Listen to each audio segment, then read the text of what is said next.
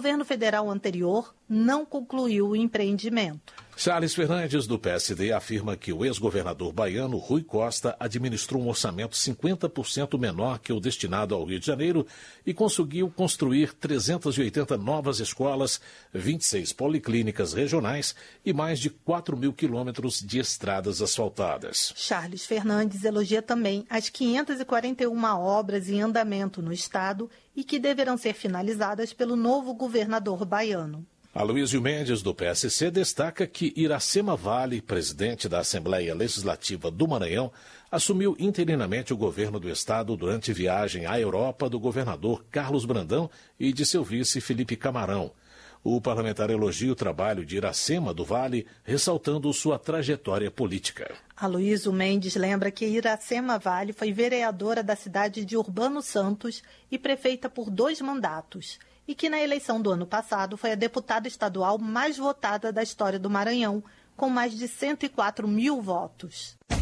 Você pode ouvir o seu conteúdo preferido sempre que desejar. A Rádio Câmara está disponibilizando a sua programação no formato podcast. Os programas estão disponíveis no agregador ou tocador de sua preferência, quando e onde quiser. Saiba mais em radio.câmara.leg.br. Podcast Rádio Câmara. Conteúdo para ouvidos exigentes. Direitos Humanos. Guilherme Boulos, do PSOL, critica a decisão do prefeito de São Paulo, Ricardo Nunes, de retirar as barracas da população em situação de rua do centro da capital. Por iniciativa do deputado, o Ministério Público Paulista já instaurou um inquérito para investigar e talvez suspender a ação do governante. Segundo Guilherme Boulos, é inadmissível que o governo paulista tenha ventilado, inclusive, a possibilidade de utilizar munição química para a retirada das barracas dos sem-teto. O deputado acredita que a solução do problema seria a criação de políticas habitacionais para atender as pessoas em situação de rua. Na avaliação de Iandra Moura, do União, a campanha Carnaval Sem Assédio foi um sucesso em Sergipe. A deputada conta que a causa foi abraçada pelos foliões, que promoveram uma das festas mais bonitas e respeitosas da história sergipana. Iandra Moura convida todos a participarem do lançamento da Frente Parlamentar para o Fortalecimento da Mulher, que vai ocorrer no dia 29 de março. Segundo a deputada, a frente será um espaço de luta por igualdade de oportunidades, de combate às injustiças e de enfrentamento a todo tipo de violência contra o sexo feminino. Termina aqui o Jornal Câmara dos Deputados, com trabalhos técnicos de Everson Urani e apresentação de Mônica Tati e José Carlos Andrade. Uma boa noite para você. A Voz do Brasil retorna amanhã. Uma boa noite. Você ouviu A Voz do Brasil. Boa noite. E Internacional são muito grandes para cair em uma primeira fase da Copa do Brasil. Ano passado aconteceu com os dois. Esse ano não vai acontecer com o Grêmio. O Grêmio vai jogar amanhã contra o Campinense e vai cumprir o favoritismo para depois sim voltar para Porto Alegre na quinta-feira e ficar com a cabeça no Grenal. E aí sim a gente vai poder dizer tudo é Grenal. Tudo é semana. Grenal, é verdade. Valeu, viu, Jory Vasconcelos, que vai voltar já, né, no show em dos seguida, esportes. Em seguida a gente volta aí falando sobre o jogo do Grêmio na Copa do Brasil e também projetando algumas questões mais logísticas e de serviço pro torcedor que quer acompanhar o Grenal do próximo domingo. Tá, e o aniversariante do dia aí vai estar contigo? O aniversariante do dia tá narrando lá na RBS TV, ah. no GE e em GZH uh, no YouTube é, o jogo da rodada do Gauchão que a gente vai estar tá acompanhando também ligado aqui. Ah, então ele está comemorando do jeito que ele gosta, é, né? Trabalhando, né? É isso aí. Gol. Valeu, é o Lucianinho, né? A gente está falando do Lucianinho. Fechamos então o GZH 19 horas. Vem aí o Notícia na hora certa amanhã. Não tem o programa, né? Porque, obviamente, estaremos acompanhando o jogo do Grêmio até quinta. Tchau, tchau. GZH 19 horas.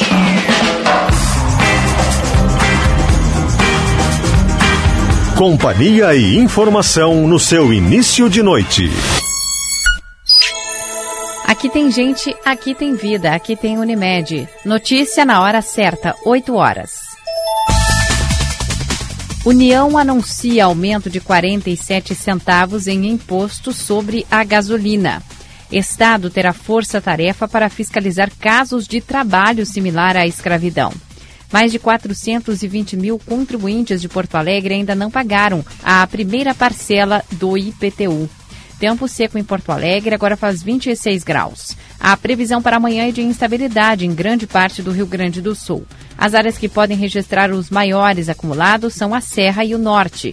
Porém, o nor Noroeste, a região central e a fronteira oeste também devem ter pancadas de chuva. Plantão Telemedicina Unimed. É mais agilidade e resolutividade a qualquer hora e em qualquer lugar. Mais informações na sua Unimed. Trânsito. Fluxo de veículos carregados na Avenida Ipiranga e também na Avenida Bento Gonçalves para quem segue em direção a Viamão. Na zona sul da capital, as avenidas Nonoá e Cavalhada têm pontos de lentidão. No sentido centro-bairro, mas conforme a IPTC, em nenhuma das situações há ocorrências em atendimento. Na sede de Porto Alegre, o fluxo já está normalizado. Para quem utiliza a BR-116, ainda há movimento intenso na região de Novo Hamburgo, próxima divisa com Ivoti, no sentido capital interior. Com o trânsito, Laura Becker. Destaque da hora. Porto Alegre vai iniciar amanhã a aplicação da vacina bivalente contra a Covid-19 para pessoas imunocomprometidas a partir dos 40 anos de idade e em idosos com 80 anos ou mais. Imunocomprometidos são, por exemplo, pessoas transplantadas com HIV, com doença renal em hemodiálise, pacientes oncológicos que fizeram químio ou radioterapia nos últimos seis meses, entre outros casos. Quem vai receber a vacina bivalente contra o coronavírus na capital pode buscar o serviço em 36 postos de saúde e no shopping João Pessoa. A expectativa da Prefeitura de Porto Alegre é de que as faixas etárias sejam reduzidas ao longo da semana. O Bolsa Família terá um valor extra para famílias maiores, segundo o ministro do Desenvolvimento e Assistência Social. De acordo com Wellington Dias, as famílias receberão valor mínimo de 600 reais, o acréscimo de 150 reais por criança até 6 anos e mais um montante por pessoa. Esse valor per capita ainda, ainda não foi informado. As novas regras do Bolsa Família serão anunciadas na quinta-feira pelo presidente Lula. O governo também pretende retomar as contrapartidas das famílias beneficiárias, como a manutenção da frequência escolar das crianças e a atualização da caderneta de vacinação. Aqui tem gente, aqui tem vida, aqui tem Unimed. Notícia na hora certa, volta na Rede Gaúcha Sat às 9 horas. Para a Rádio Gaúcha, Marcela Punk.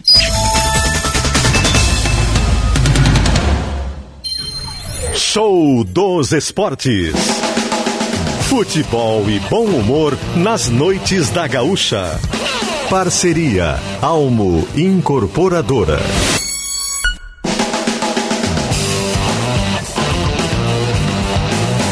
Eduardo Costa e Tiago Nunes.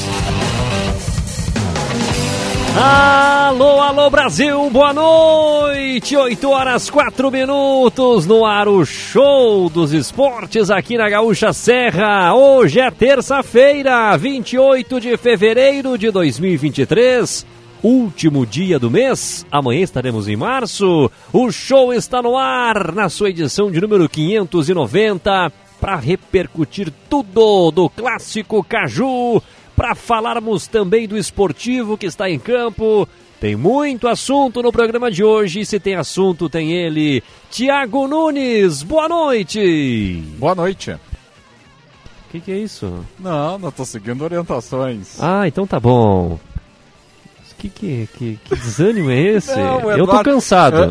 Eu confesso ar, que estou cansado, não estou lá no meu eu, ápice eu, de animação. Eu mas tudo bem, faz parte. Vou... O ouvinte também não tem que mas saber disso. Mas eu posso falar. Fala então. Eu, antes de entrar no ar, a gente combinou, ó, tem que ser objetivo na abertura, que tem muita informação. Não, objetividade é uma coisa, grosseria é outra. Ah, eu fui grosso? Foi, boa noite.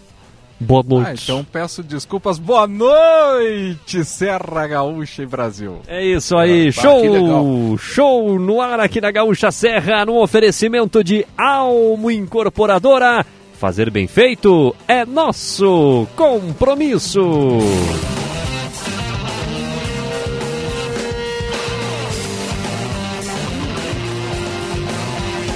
Programa que tem na produção ele ele, Rodolfo Grande. Muito boa noite, Eduardo Costa. Boa noite, Thiago Nunes. Boa noite, audiência da Gaúcha Serra. Vamos lá então, né, para mais um show dos esportes aqui no 102.7 da Gaúcha e no Pioneiro em GZH. Boa! Ah, vamos lá então é, sensacional, né? animadíssimo, Olha, É. sensacional. Ai, Na meu Deus. mesa de áudio, ele, Fabio Lentino! Ah, mas que loucura isso. E a nossa audiência participa de que maneira, Thiago Nunes? Pelo WhatsApp, participe. Hoje é pós-caju, hoje tem que participar em peso. Em peso. 996 90 12 20. 996 90 12 20. Dá pra fazer Manda um zap. Fazer até um jingle aí do nosso WhatsApp. É isso aí, participe, mande o seu recado e vamos saber os destaques do programa de hoje.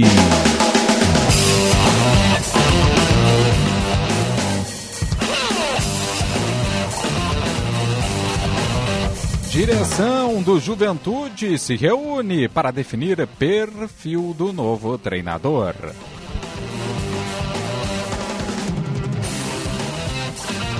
Com empate no Caju, Caxias encerra a nona rodada no G4 do Gauchão.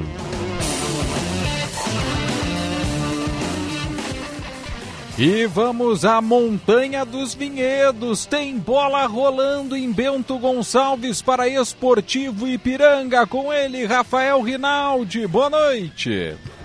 Boa noite, Tiago Nunes. Boa noite, Eduardo. Boa noite a todos. Neste momento, vamos nos aproximando dos sete minutos de jogo aqui na Montanha dos Vinhedos. Um jogo aberto, as duas equipes já criando situações de gol porque precisam vencer. O esportivo vai empatando com o Ipiranga pelo placar de 0 a 0. O time da Serra escalado pelo técnico Carlos Moraes com Copete, Márcio Lima, Cleiton, Jean Pablo e Roger, Leandro Bulhões, Fabrício Luza, Vinícius Kiss, Richard Xande e Flávio Torres. Já o Ipiranga do técnico Luizinho Vieira em campo com Kaique, Gedeilson, Robson, Wilson e PK, Lohan, Mossoró, Mateuzinho, na frente João Pedro, Eric Farias e Bruno Baio. No comando do apito está o Wagner Silveira Echevarria. Até aqui um jogo de poucas faltas e de duas finalizações mais perigosas. Logo no primeiro minuto, o esportivo criou uma chance. Flávio Torres, o centroavante, recuperou a bola e rolou ao lado para a chegada do Richard, que chutou perto da trave esquerda do goleiro Kaique. E a resposta do Canarinho veio na sequência com o Eric Farias pegando a sobra dentro da área e chutando rasteiro no canto para uma boa defesa do Rafael Copete. Agora chegando a oito minutos e meio da etapa inicial, as duas equipes precisam vencer. O esportivo para deixar a zona de rebaixamento e o Ipiranga para garantir presença entre os quatro melhores do gauchão.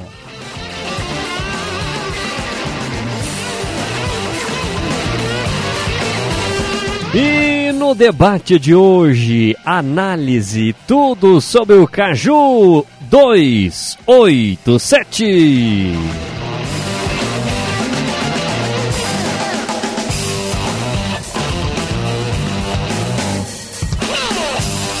Muito bem, show dos esportes com muitas atrações. Muitas, muitas. O Rinaldi está com linha aberta, Rinaldi. Se tiver gol aí em Bento Gonçalves, por favor, interrompa esses apresentadores e nos informe a informação sempre em primeiro lugar. Sempre. E tem que entrar pique narrador. É. Saiu gol, já entra gritando gol. Vou confessar aqui um bastidor. Confesse, ó. Rinaldi, ontem eu te perguntei o que lá no estádio Centenário antes do Caju.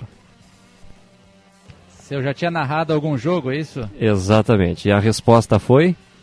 Infelizmente, sim. Mas não no rádio, né? Isso, apenas para televisão e streamings. Perfeitamente. outro patamar. né? Então, senhoras e narrador streaming. Ai, que nível.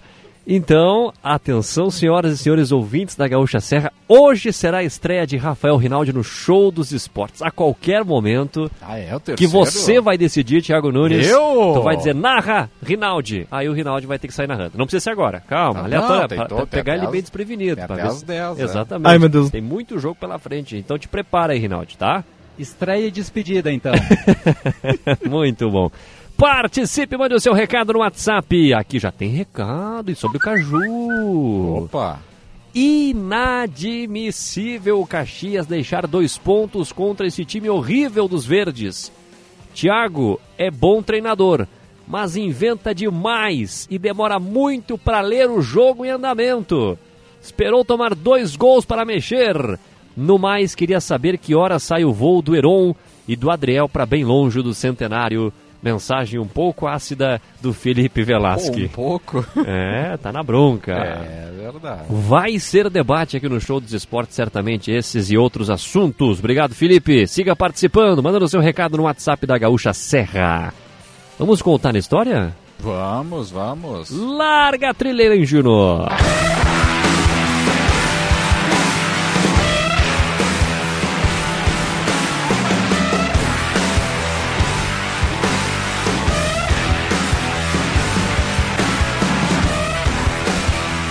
Ano é 1957. Craque paradoxal. É um dos principais jogadores do Grêmio, tetracampeão nos anos 50, vivia uma situação paradoxal. Gessi Lima era craque, mas não gostava de futebol e sequer se importava em comemorar os seus gols. Olha lá, quem tá de novo aqui. Em 1956, Thiago Nunes, sua contratação gerou a sua chegou a ser Ah. anunciada, vou de novo. Vai em de novo. 1956, sua contratação chegou a ser anunciada pelo Inter, mas saiu de Uruguaiana para o Grêmio Ah. e venceu o Campeonato Gaúcho já no primeiro ano de clube. Gessi driblava em linha reta, era inteligente, criativo. O talento, porém, não era o suficiente para que o futebol fosse prioridade em sua vida. Em 1957, por exemplo, Gessi não participou das finais do Campeonato Gaúcho para fazer o vestibular de odontologia. E quando se formou aos 26 anos, ele largou, eu também me formei aos 26, ele largou a bola e não aceitou mais dar entrevistas.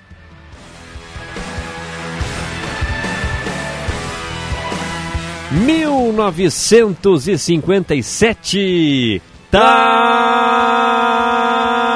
na história.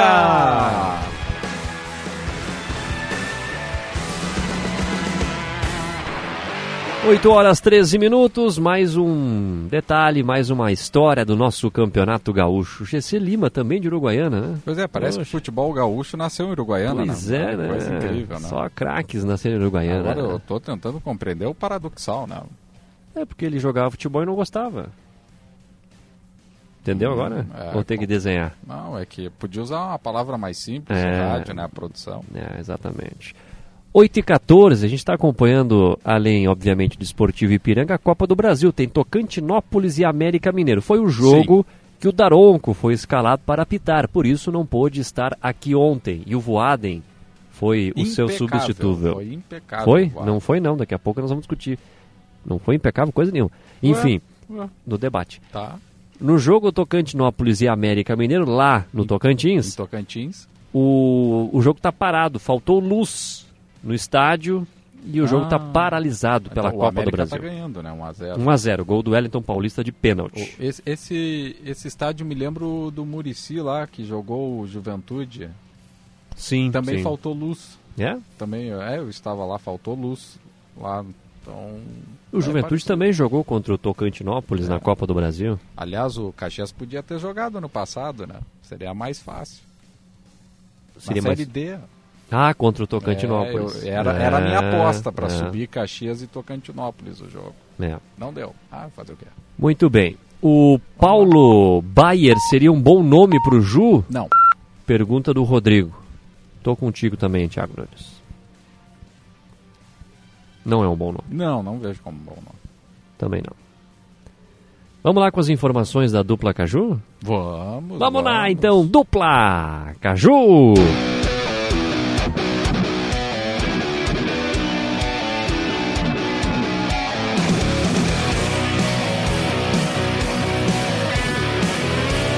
Oito horas 15 minutos, Thiago Nunes atualiza as informações do Caxias. Dia de reapresentação no Estádio Centenário após o clássico Caju, que terminou empatado em 2 a 2 Um certo clima de frustração pelo resultado no Estádio Centenário principalmente pelo primeiro tempo apresentado pelo Caxias. O entendimento que o grupo de atletas, a comissão técnica tem que o Caxias poderia ter liquidado a fatura do Caju no primeiro tempo.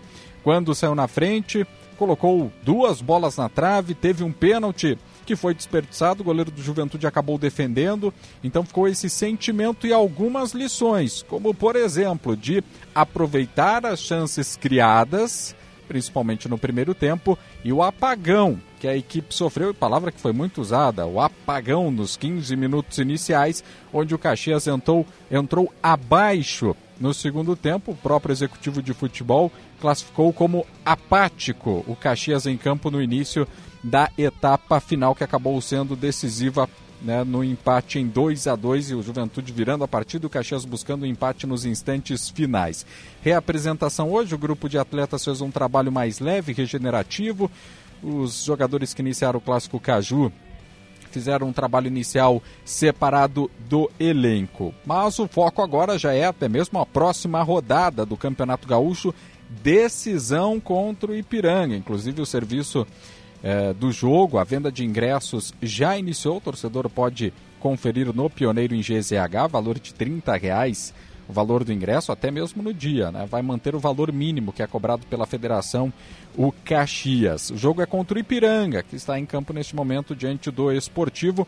Confronto direto, onde a vitória só interessa para o Caxias encaminhar de vez a sua classificação ao G4 do Campeonato Gaúcho técnico Thiago Carvalho não poderá contar com três jogadores expulsos no Caju, os volantes Marlon e Pedro Cuiabá e o meia Diego Rosa. A súmula da partida do Caju, Leandro Voaden apontou ainda a expulsão do preparador físico Thiago Setolin e invasão de campo do vice de futebol Paulo César Santos na confusão depois dos 40 minutos do segundo tempo no estádio Centenário do Clássico Caju. Então a tendência novamente que o técnico Thiago Carvalho acabe sendo obrigado a modificar a equipe devido as expulsões no Caju.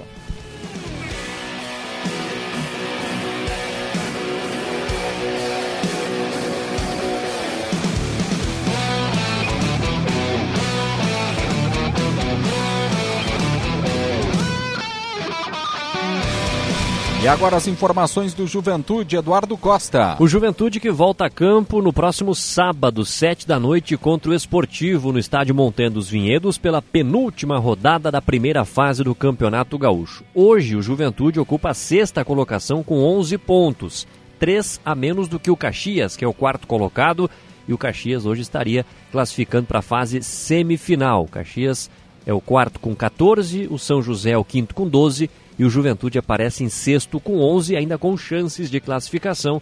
O Juventude que tem o esportivo fora de casa e depois no Jacone, na última rodada, o Brasil de Pelotas. Para o jogo de sábado contra o esportivo, o técnico interino Adailton Bolzan não poderá contar com o Jean Irmer, que foi expulso novamente, a segunda expulsão dele no Campeonato Gaúcho, oitavo cartão em oito jogos que ele disputou, recebeu seis amarelos, foi suspenso pela terceira vez e não poderá atuar no confronto do final de semana. O Adailto terá que achar uma alternativa. Aliás, sobre as expulsões do Juventude, o árbitro Leandro Voaden informou na súmula que o Jean Irmer foi expulso após cometer uma falta. Ele recebeu o cartão amarelo, segurou a bola e, em ato contínuo, após ser empurrado no peito com uso de força excessiva pelo Marlon do Caxias, ele acabou empurrando o adversário e por isso causou também um tumulto generalizado e expulsou o Jean Irmer, que mais uma vez acabou sendo expulso. Também foi expulso Marcos Galgaro, que é o preparador físico do Juventude, segundo o Voaden, por empregar linguagem e gesticular de maneira ofensiva, grosseira ou abusiva, proferindo palavras que não vou repetir aqui porque são de baixo calão, xingou o Leandro Pedro Voaden. O Juventude que busca também o seu treinador. Segundo Fábio Pisamilho, presidente do Juventude, após o jogo de ontem, o resultado do Caju não influencia nesta busca. O Juventude precisa de um novo treinador e o foco agora é justamente esse. Não deu prazo para quando o Juventude vai anunciar um novo nome e também não falou em perfil de técnico está sendo debatido pelo Departamento de Futebol.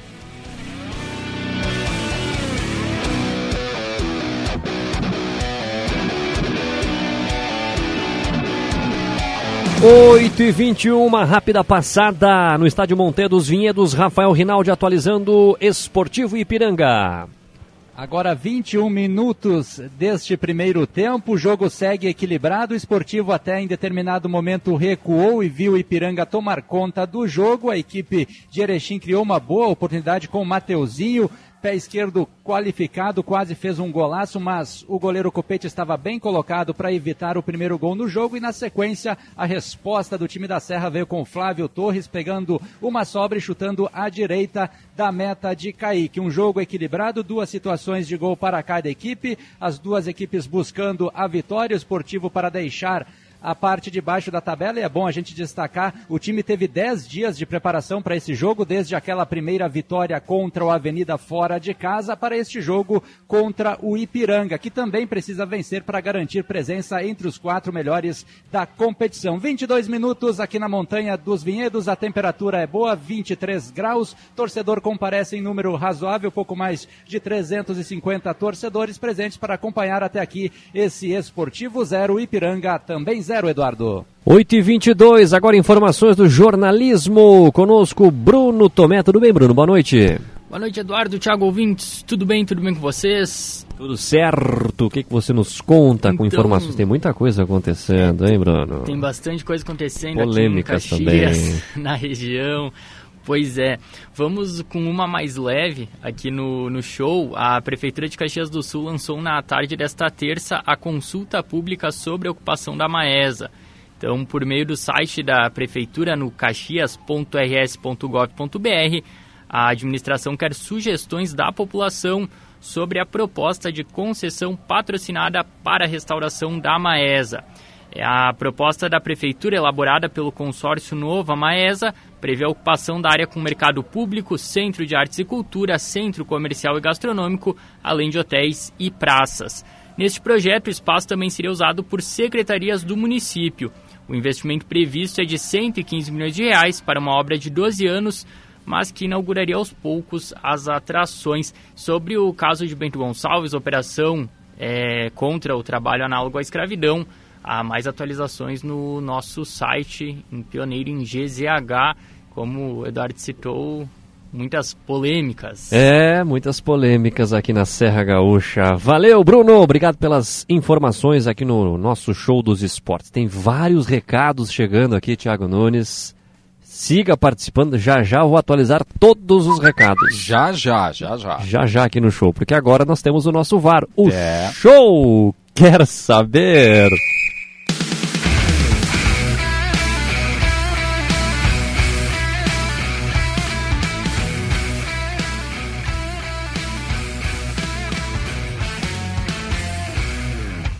Tem infração em campo? Então, chama o VAR. Tem infração no trânsito? Chama só multas, que tem a solução para você e para toda a nossa audiência, Thiago Nunes. Recorra com a somultas.com.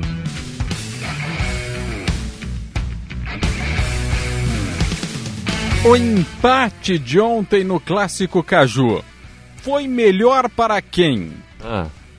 Responda. Ah, manda o teu recado no WhatsApp 996901220. Agora apagou geral lá, hein? É. No- Só as, as lanternas dos celulares no jogo entre Tocantinópolis e América e a, e a luz da câmera que está filmando a, a repórter que está informando lá o que está acontecendo em come- Tocantinópolis. O jogo começou às oito? Ah, já atrasou tudo, né? Pobre É. do Sport TV. É. Enfim, vamos lá. Recados da audiência aqui, Thiago Nunes e ouvintes. Vamos. O Marcos Vinícius, é, se referindo ao Gessi Lima, do nosso Tá na História, Gessi. futebol é um trabalho como qualquer outro. Esse cara já viu isso nos anos 50. Tá aí o Marcos. Valeu, Marcos. É, é. Boa noite. O treinador do Caxias é muito fraco, sempre com escolhas erradas. Ah, o pessoal pegou, hein? E aquela saída de três, por favor, na D, vai ser um Deus nos acuda. Mensagem do Rafael, que tá um pouco Eu tô sentindo Pessimista. que o, torcedor do Caxias achou o culpado do Caju pelo lado Grenar. É. O Eu- Thiago Carvalho. É. É, o Thiago errou mesmo. Ontem ele não foi bem. É. E faz parte, todo mundo erra, né? Ninguém é prefeito. Sim, sim. Tanto Vamos é lá. que ele tentou quatro mudanças. É, exatamente. Que não é uma- comum. Não é comum, né? No futebol aí, quatro de uma vez só. Boa noite, rapaziada. O Caxias precisa aprender a meter a faca e dar aquela torcida pro lado. Calma, não faça essa analogia, Cleiton, mas tudo bem, entendi o que tu quis dizer. Não é de hoje que deixa de definir o resultado a seu favor quando sobra em campo. Isso já aconteceu na Série D mais de uma vez. Depois sofre e corre em dobro atrás do prejuízo. Mensagem do Cleiton Pistorello. Aliás, é uma imagem do Caxias, né? O Caxias ele tá muito, ele tá sempre muito próximo de, do- de um fracasso, é impressionante. Tava bem no jogo, 1 a 0, tem pênalti a favor, tem bola na trave para meter 2 3 e daqui a pouco não acontece nada disso, toma um empate, toma virada. Lembrou o jogo do América. Exato. Caxias sai na frente, bem, mandando no jogo. Aí do nada, um apagão. É, a impressão que passa assim que o Caxias tá, tá naquela linha tênue, né? De, de muito bem ou daqui a pouco aconteceu o fracasso. O né? intervalo fez mal pro Caxias. É, exato. Boa noite a todos. E aí, estou esperando que os senhores vão falar do VAR. Eu não vou falar nada do VAR, quem vai falar é o Thiago Nunes. E olha que mesmo com ele garfiaram um pênalti do Caxias. Abraço na escuta. Ah, não, não, não. O Heron não pode ser o camisa 9 do Caxias, sem condições. Mensagem do Marco Aurélio. Eu não gostei do Heron ontem também. Tá, e o VAR não vai falar? Ele te perguntou aqui. Vou aproveitar, eu ia deixar pro debate, mas vou aproveitar. Ah, Já que ninguém fez publicamente, né, queria dar os parabéns a quem teve a ideia do VAR no Caju. Mário Verlang. Ah, é? Foi. Foi a ideia. Não, ele pediu. Sim, mas se ele não pedisse, a Não, ideia alguém- qualquer um dá. Agora tem que pedir pra ter. Não, mas quando alguém lança a ideia, facilita. né? Ah, tá bom. Porque senão... Então, senhoras e senhores ouvintes, Thiago Nunes está aqui neste canhão da Gaúcha, está se vangloriando porque ele foi o único em Caxias do Sul a levantar esta bola. Recla é, reclamou não, ele levantou a pergunta para o Thiago Carvalho, para o Mário Verlang, para o Fábio Pisamilho, para quem mais tu fez essa pergunta? Para todo mundo. Teve o... O Gia Dias, que veio o- aqui. O do Comitê Gestor do Juventude também. O Adami? O Bianchi. O Bianchi? Também. Também. Então, ele levantou essa lebre. E depois o Caxias pediu através do presidente Mário Verlang e a federação atendeu. Pra te ver se não hoje seria uma choradeira tremenda, né? E já está sendo, né? Aliás, a tônica da entrevista do segurado é, Ah, não, não, é só não. arbitragem, né? Não dá, né? O juiz deu dois pênaltis.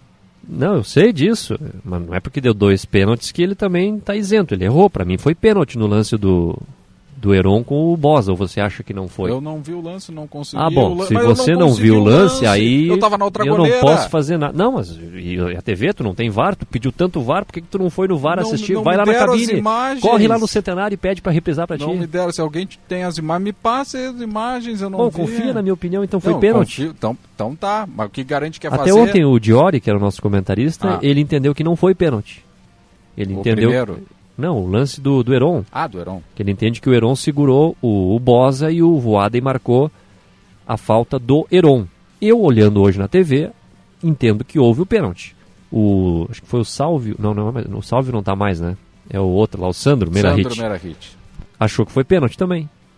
Mas enfim, assunto de arbitragem. Não, mas o juiz deu dois pênaltis. Né? Tá, mas agora porque deu dois não pode dar três. Não, tudo bem, mas reclama do Gia Dias que errou um. Não, mas aí também vai reclamar, mas tem que reclamar Ah, do VAR, que tu tá, tu tá dizendo que foi uma maravilha, que foi impecável. Foi e mostrou que... impecável, tô te dando um lance aqui que ele não marcou, um pênalti pro Caxias. Não, mas daí agarrou antes, né? O Heron agarrou Pô, antes. tu acabou de falar que não viu o lance, como é que tu tá dizendo Não, que ele mas eu agarrou fui antes? pelas tuas palavras, tu disse não, que ele agarrou o antes. Diori falou, eu não vi esse agarrão. E eu posso discordar do Diori, não posso? Agora tá aí, mostrou. Clássico tem que ter VAR. Clássico tem que ter VAR. Não, clássico não, todos os jogos tem que ter VAR. Sim, mas daí não é possível em todos Então agora. não tem nenhum, mas esse é assunto para depois. Recados da nossa audiência. O Margarida mandou um abraço aqui. Valeu, Margarida. O Rodrigo quer saber quem, na opinião de você, deveria ser o técnico do Juventude. Uma boa pergunta, né? Mas desde o ano passado eu levanto o nome de Bruno Pivetti. Bruno Pivetti. Eu Ah, tá levantaria, empregado. eu levantaria outro nome. Qual? Júnior Rocha. Júnior Rocha é um bom nome. Bom nome. Tem outros técnicos desempregados também. não, mas aí no mercado. Ah, aí não dá. São nomes. Antes do intervalo aqui. Boa noite. Alguém sabe o que aconteceu com o Celso Rotti? Ele pediu para sair. Abraço, gurizada. O Erimar perguntou. O Celso pediu demissão na sexta-feira, né? Ou no sábado? Não, no Sábado sábado. de manhã. Sábado de manhã, né? Não quis continuar aí. E, e aí pediu desligamento e o Juventude aceitou. Boa noite do Dico. Mais, muito mais pênalti o que não deram no que deram no primeiro tempo. O cara dá um golpe de judô e não é pênalti? Quem é que mandou aqui? Ah, o Moita! Grande Moita, obrigado pelo recado. Pois é, né? Ah, mas daí querem três pênaltis no clássico. Não pode agora, viu? Tem VAR. Aliás, é, claro que a nossa audiência é rotativa, muita gente não, não ouviu porque talvez estava no jogo e não tem o costume de ouvir o jogo, mas enfim. Tiago Nunes, que defendeu o VAR aqui nesse programa, nesse microfone potente da Gaúcha Serra, ele teve a cara de pau de ontem no pré-jornada hum. falar o seguinte: ah, hoje teremos o VAR, que bom, tomara que ele não seja usado. Mas tu incomodaste para que tivesse o VAR e tu não queria que ele fosse usado. Claro. Tu queria que o Douglas viesse passear aqui, o Douglas Schwenber da Silva. Não, ele trabalhou. Não foi 100% porque não viu esse pênalti aí e não avisou o Voaden. Ah, 90%, tá, tá ah, na média. Melhorou, melhorou, mas tem que ter 100%. Não, mas porque assim, se o VAR não fosse utilizado, é sinal que a arbitragem de campo foi correta. Precisou ser utilizado mais de uma vez, teve briga, confusão, tudo mais. É, mas uh, um saldo é positivo.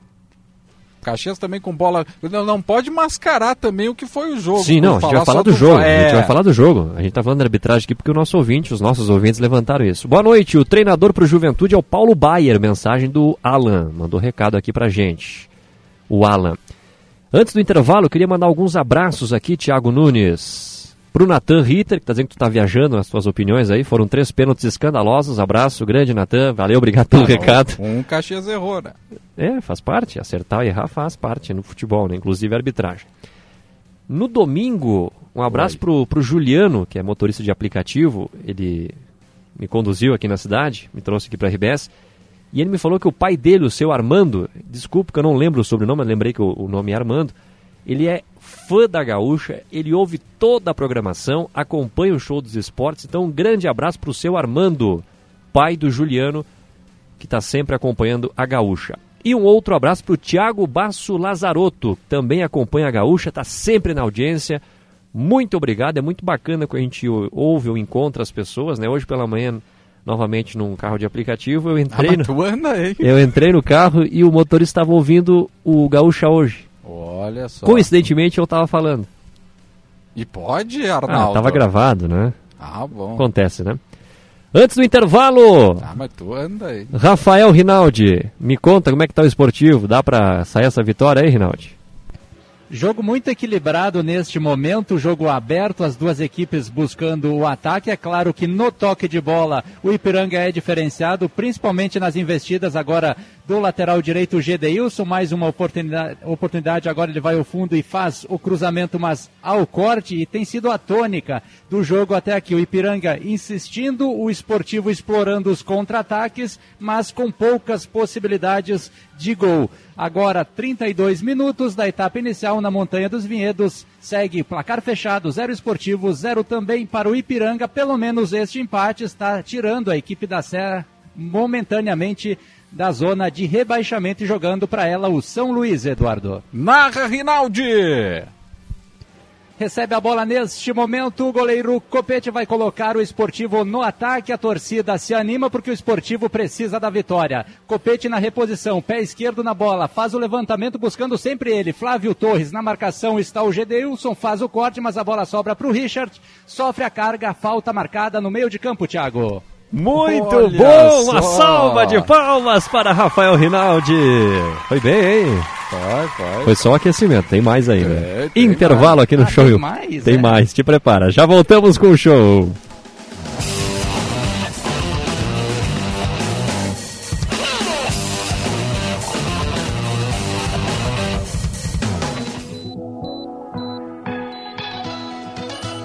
Segurança é prioridade para você? Para a Ruder também. Líder na região sul e pioneira em alarmes monitorados no Brasil. A Ruder oferece soluções completas para a segurança da sua casa, condomínio ou empresa. Tradição, confiança e tecnologia são as bases sólidas dos nossos serviços. Ruder, há 50 anos, sua confiança faz a nossa força. Chegou o verão e a KTO.com é o lugar certo para você se divertir com as probabilidades. Tem Premier League, NBA, futebol americano e muita coisa rolando nas maiores competições esportivas do mundo. E você pode palpitar na beira da praia, na mesa do bar, no churrasco com a galera, em qualquer lugar que você quiser. É só entrar em KTO.com pelo seu celular, fazer o cadastro e começar a curtir. Vem pra onde a diversão acontece. KTO.com na Claro, é você que faz seu multi. Por exemplo, eu fiz meu multi com internet móvel de 25 GB no Claro Controle, para poder postar foto e vídeo onde eu estiver. Escolhi também internet com fibra Claro Net Virtua de 500 MB, para eu poder assistir meus streamings sem travar. E ainda, vem com Globoplay incluso para curtir o BBB. Tudo por apenas R$ 179,90 por mês. Vem pra Claro e faz o seu multi. Acesse claro.com.br barra verão ou ligue 0800 720 1234. Claro, você merece o novo.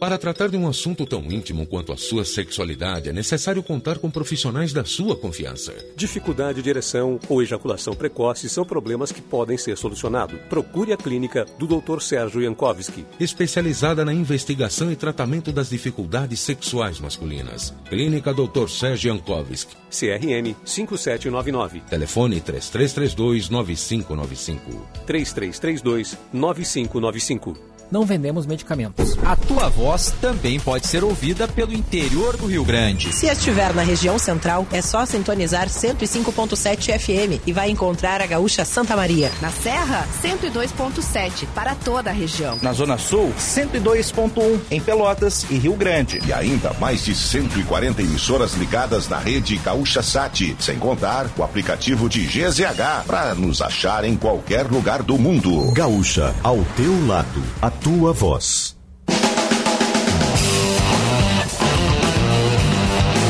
Oito e trinta estamos de volta com o Show dos Esportes no oferecimento de Almo Incorporadora. Fazer bem feito é nosso compromisso. Tempo e placar em Bento Gonçalves, Rinaldi.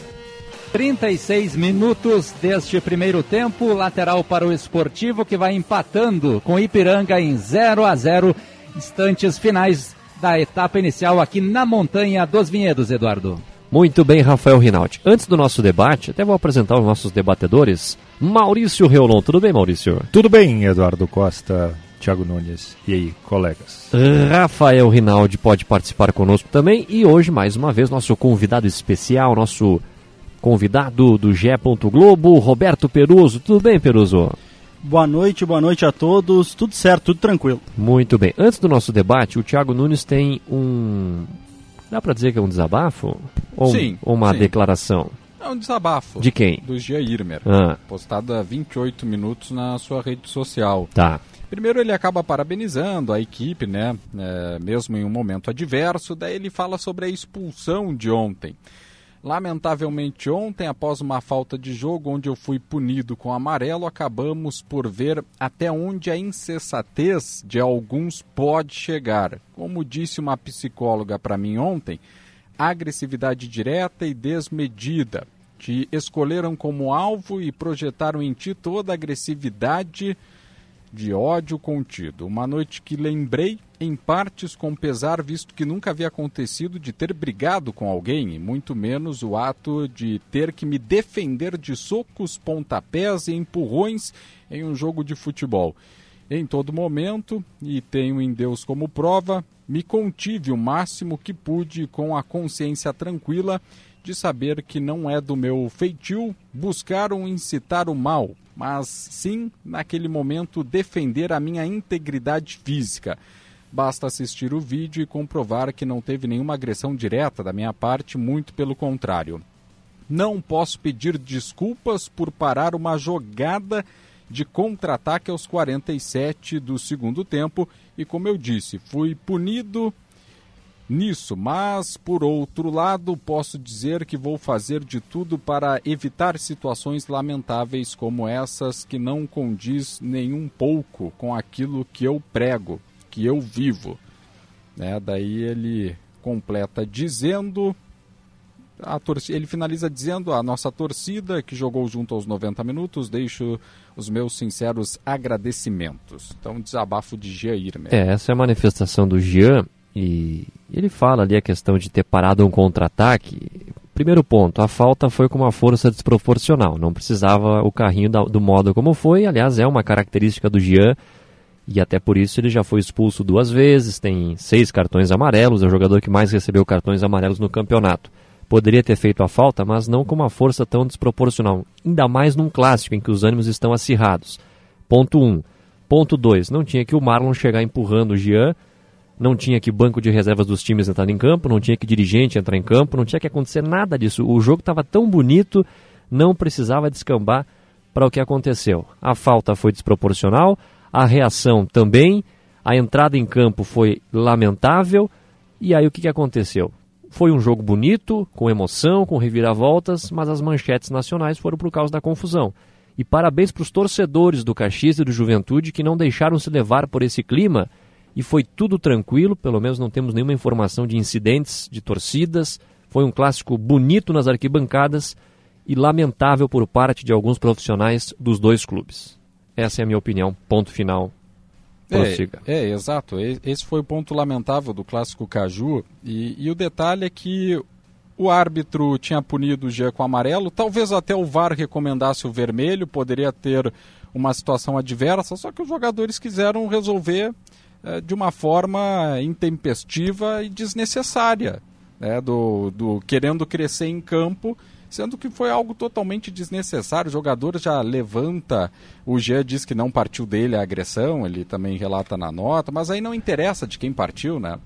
E todo mundo aí acaba entrando no. É aquela no história que é chata no futebol, né? E até é uma, uma expressão machista que não cabe. É um querer achar ser mais homem do que o outro dentro de campo. Ah, porque aqui tu não pode dar pontapé, aqui tu não vai me empurrar, enfim.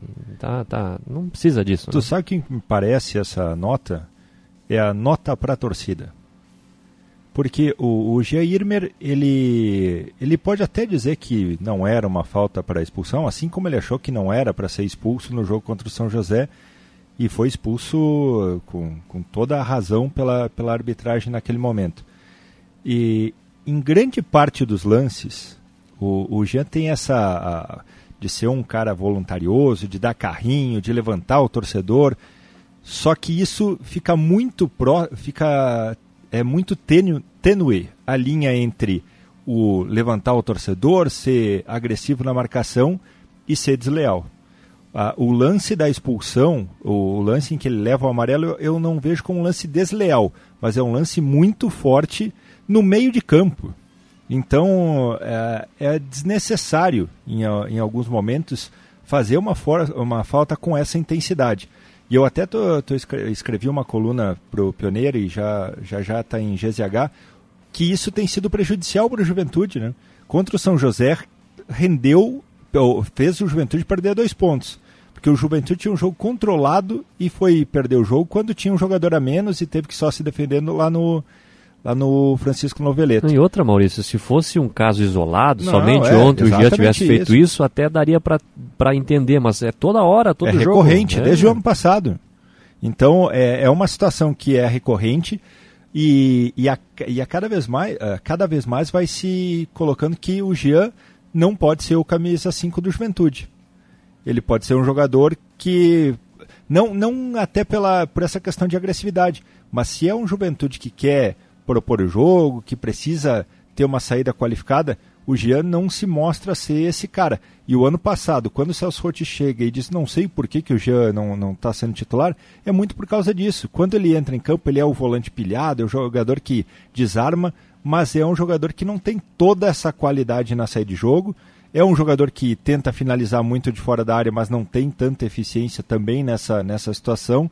Então é um jogador que joga muito para a torcida mas para o time nem sempre ele é tão eficiente. Outro ponto é que os jogadores do Caxias foram totalmente despreparados para lidar com essa situação. Situação que teve igualzinha contra o Novo Hamburgo. Um carrinho fortíssimo em cima do Jonathan. Ninguém fez essa confusão toda. E aí no Caju fizeram. Maior prejudicado Caxias, três expulsos. O Diego Rosa lamentável, titulares. né? É, Sim. O Diego Rosa tenta dar um soco no Jean Yemer. Aí tem que pegar um gancho. Porque não pode, não pode. Jogador profissional fazer uma coisa dessas não pode. E aí, Peruso? É, a situação do, do Jean é muito. A gente até estava fazendo um levantamento hoje sobre os números do Jean, né, Eduardo? A situação, ele é o jogador que mais recebeu cartões amarelos no campeonato gaúcho, cartões vermelhos. É um jogador que agrega muito pouco na construção do Juventude. Em vários momentos do jogo de ontem, a gente pode ver que ele só dá o passe para o lado, não dá o passe em progressão. E daqui a pouco, numa metodologia de jogo de um treinador que quer mais propor o jogo, acaba sendo uma, um jogador a menos que está em campo. E na questão anímica, ele, durante toda a primeira etapa, se fosse outro Final. árbitro, seria teria recebido o cartão, porque ele teve duas ou três chegadas muito fortes no primeiro tempo também. É. Informe Rafael Rinaldi. Wagner Echevarria encerra o primeiro tempo aqui na Montanha dos Vinhedos. Neste momento, Esportivo 0, Ipiranga também 0. No início, as equipes criaram até algumas situações de gol, mas no decorrer do jogo ficou mais truncado a disputa, especialmente no meio de campo. Poucas situações foram criadas e o 0 a 0 persiste no placar 0 a 0 que neste momento está tirando o Esportivo momentaneamente da zona de rebaixamento e colocando nela o São Luís, Eduardo. Faltando 13 15 minutos para as 9 da noite. Diga. O que, o que chama a atenção é que ano passado a gente não viu esse Jairmer. Esse, o, atleta que ele não é um jogador. Uh, ah, ele dava muito carrinho, né, Thiago? Mas, e não, sempre, assim... mas não dessa forma como ele está agora. Parece totalmente com excesso de vontade além do limite. Ano passado a gente não viu esse jogador. Ele dava carrinho, mas não dessa forma. É que é sempre no limite. E esse é o problema. Para passar do limite é muito próximo, né? Daqui a pouco, o ano passado, ele chegava muito mais atrasado dos lances, porque a qualidade da Série A é, é superior. E o que a gente está vendo nesse ano é que ele, ele tem uma intensidade muito forte e está se demonstrando isso no, na quantidade de cartões que ele tem recebido. Antes de passarmos para o jogo, até sobre o assunto aqui, o nosso ouvinte, deixa eu ver o nome dele aqui, o Roberto Galli, estou precisando falar com essa psicóloga do Gian. Se ela diz que pode dar chute nos outros, está valendo. KKKKK, mensagem do Roberto. É, pareceu mais uma nota para se defender, né? É, exatamente, até porque, obviamente, ele está recebendo muitas críticas e não, vou repetir, não somente pelo que ele fez ontem, mas pelo contexto de vários jogos, de vários cartões, o Peruso mencionou há pouco, o jogador que mais recebeu cartões amarelos no campeonato, o jogador que tem mais expulsões junto com o Marlon do Caxias, então é uma situação recorrente que ele precisa melhorar. Se ele ficar toda vez que for expulso ou tomando amarelo fazendo nota para a torcida nas redes sociais, fica difícil. É uma pena, porque é um bom jogador, é um cara que se expressa muito Sim, bem, uma pessoa boa. espetacular, mas dentro de campo não vem dando resposta. Mas é aquilo, tem que ser cobrado. É funcionário do clube, Claro. tem que ser cobrado. Sim, exatamente. Eduardo? Pois não. Eu acho que vocês tocaram aí na, na reta final do assunto do Jean Irmer a questão que eu vejo como mais importante nesse momento. O jogador não vai mudar a sua característica nessa altura do campeonato. O Jean Irmer é assim e, e ele já falou que não vai tirar o pé, tem esse perfil, essa característica. A grande questão é, o Irmer é útil nesse time do Juventude, o Peruso e o Maurício destacaram. O Juventude tem jogadores com mais qualidade técnica para rodar a bola, para sair de trás com passe mais qualificado. E eu cito aqui, não vou nem eh, citar aqui o Wesley Hudson, que é um jogador que foi contratado. O próprio Kelvin, no pouco tempo que eu vi ele em campo com o Celso Rotti, já demonstrou ser um jogador que tem essa condição. Mas é claro, é jovem, vai ter que ter mais rodagem, a gente sabe disso, mas tem outras possibilidades para fazer o time comandar, com o próprio Jadson também mais recuado, porque o Jean Irmer não me parece nesse momento útil na equipe do Juventude. É, aquele momento que agora o Jean Irmer, a melhor coisa é tirar ele do radar. Tira ele, dá um tempo, né? Quem sabe fica fora desse resto de campeonato gaúcho, até porque dentro de campo não tem acrescentado muito ou pouco. Então é melhor deixar aí um pouco esfriar a cabeça, repensar nos atos, claro, para Pra... Ele tem contrato, né? Tem contrato, é um atleta se não for negociado, se ainda estiver nos planos para o restante da temporada, mas que se está no grupo vai jogar novamente, mas agora tem que tirar um pouco do radar. E o jogo, senhores, o empate 2 a 2 foi justo pelo que os times apresentaram. A gente tem recebido muitas críticas da audiência ao trabalho do Thiago Carvalho no jogo de ontem, que ele teria errado nas substituições, na forma de agir, enfim, eu quero saber de vocês. Começo pelo Peruso, que adora falar do jogo. Qual é a tua análise? tática. É, ele não gosta de falar da arbitragem, mas é um assunto. Fala aí, Peruso. Vamos lá então. Falando um pouquinho sobre o jogo de ontem, acho que a gente teve, né, bem claro a questão distinta de um primeiro tempo que foi domínio total do Caxias, um segundo tempo que foi um domínio maior do Juventude. Dentro disso, eu acho que o Caxias no primeiro tempo criou mais, chegou com mais perigo em relação ao, ao Juventude. Então, vamos dizer, daqui a pouco no primeiro tempo poderia acabar 2, 3 a 0 para o Caxias e 2 a 0 para o Juventude no segundo tempo. Então, pelo cenário da partida, eu acho que até é a pergunta do VAR, esse resultado acabou sendo melhor pro Juventude por, pela produção do Caxias no primeiro tempo e conseguiu apenas sair com 1 a 0 e acho que na questão tática o primeiro tempo mostrou o, que o Juventude estava muito distante as peças no meio de campo, Jadson perdido no meio de campo, uh, e principalmente quando no segundo tempo o Adailton acho que deu um indício na, na, na no intervalo de que uh, pediu a aproximação dos jogadores, principalmente pelo lado direito, o Juventude começou a criar mais. E a partir desse momento criou pela direita e terminava as jogadas pela esquerda, onde o Caxias teve muita dificuldade, principalmente na marcação do Adriel, que não foi bem. E esse é um dos pontos principais para mim na partida, que é como o Thiago Carvalho demorou para uh, eh, ter esse diagnóstico e o resultado da partida passa por essa demora. O, o da hora ficou muito tempo uh, sempre livre de marcação, com facilidade na, sobre o Adriel. E o Thiago Carvalho demorou para diagnosticar isso e o Caxias acabou sofrendo a virada e depois no final conseguiu o um empate. É, e essa questão do, do Thiago Carvalho, é, é, interessante porque na entrevista ele foi questionado sobre o que, que mudou no segundo tempo para que tivesse essa alteração de cenário, juventude melhor do que o, que o Caxias na primeira etapa, e ele entendeu ali que não houve muitas mudanças, o que leva a gente a crer que ele realmente não fez a leitura certa do segundo tempo, porque o Juventude mudou a sua forma de jogar, é, mudou as peças, mudou a estratégia, e o Caxias, no seu antídoto, demorou para responder. E as substituições também foram feitas com uma certa demora. Foi um erro do Thiago Carvalho? Foi um acerto do Juventude? Enfim, o que, que você pensa disso, Maurício? Eu acho que, que foram as duas situações. O Thiago Carvalho demorou para ler o jogo do segundo tempo e o Juventude soube entender o que estava acontecendo na partida a partir da, da observação do Adailton. Uh, eu discordo só do Peruso da, na questão de que o resultado foi melhor para o Juventude. O resultado foi melhor para o Caxias pelo cenário final do segundo tempo, onde, onde vinha de abalado pela virada, pelo resultado, enfim, e também pela questão da tabela, porque acaba que o Caxias permanece três pontos à frente e, e só depende de si para classificar. Mas o que se viu de, de primeiro tempo, e realmente foram dois tempos completamente distintos, foi um Caxias que foi avassalador no primeiro tempo, dominou as ações, e aí é aquela situação de que se o Caxias confirma, faz o gol de pênalti, e aí é muito no si, claro, mas se faz um dos gols que a bola bateu na trave, fecha o primeiro tempo em 3 a 0 ninguém ia estar tá falando do Thiago Carvalho. Porque o Caxias tinha sido dominante no primeiro tempo. Ninguém ia estar tá questionando a, a escalação do Adriel e não do Marcelo. Mas isso faz também parte do futebol. E, e o Caxias tem mostrado em alguns momentos nesse campeonato que não consegue manter uma constância por 90 minutos. Ele fez bom primeiro tempo fora de casa em pelo menos duas partidas contra o São José, uh, contra o Aimoré também, mas não consegue manter, o Aimoré não, o São Luís, mas não consegue manter isso né, uh, durante os, os 90 minutos. E, e ontem foi mais um exemplo. O Caxias que tinha agressividade na, na saída de jogo do Juventude, não dava espaço no meio-campo, começou um segundo tempo mais morno.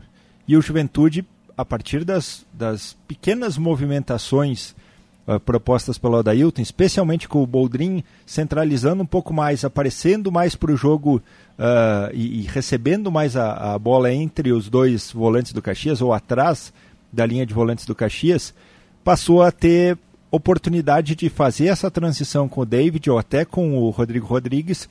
E aí, na, no mano a mano, o David é mais rápido que o Adriel, o Rodrigo Rodrigues teve vantagem, principalmente sobre o Fernando.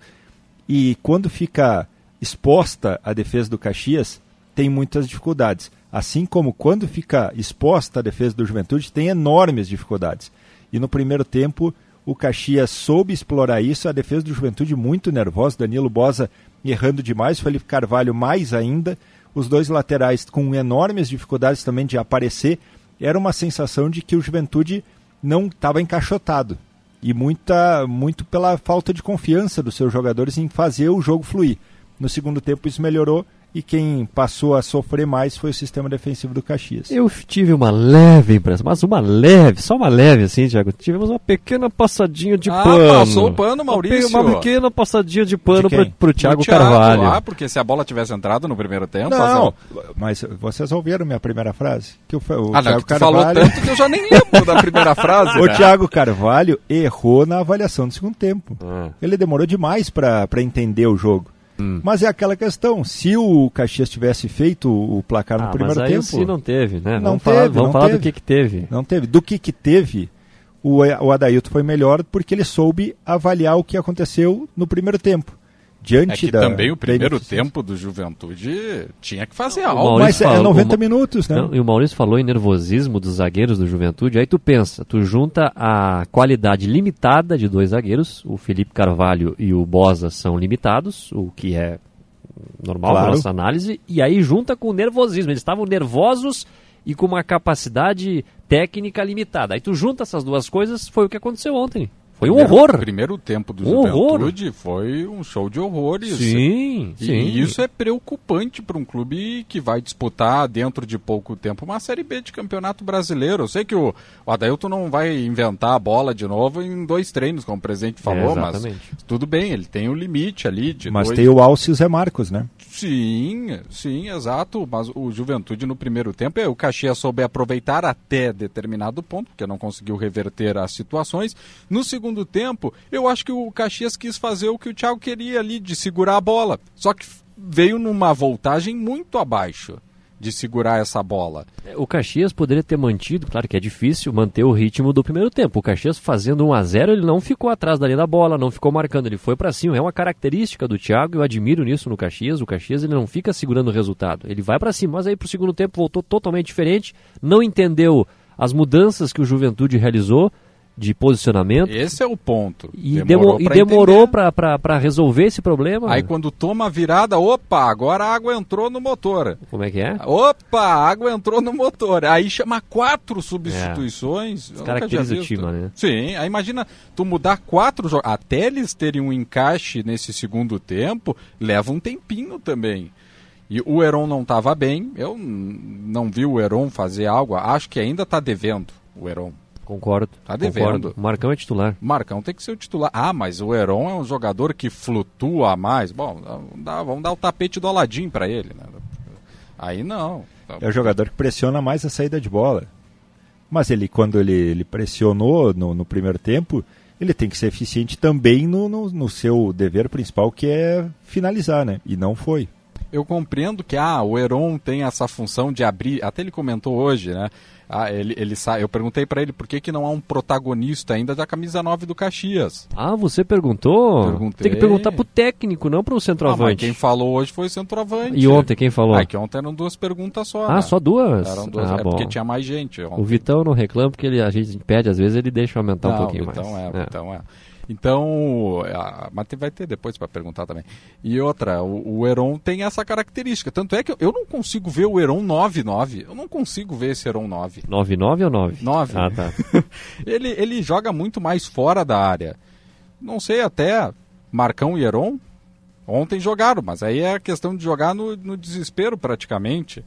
Então, o Heron tá devendo, o Marcão vejo ele na frente.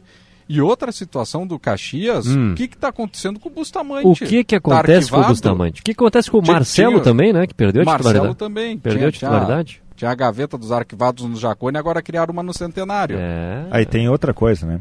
O Thiago Carvalho, toda entrevista, falar que o time não tá dentro daquilo que ele quer, daquilo que ele quer.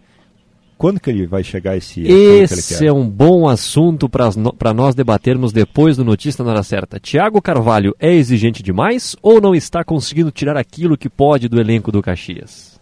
Daqui a pouco nós vamos debater isso. Vamos debater também o Juventude, que não definiu ainda o seu treinador para a sequência da temporada. Vai manter o Adailton?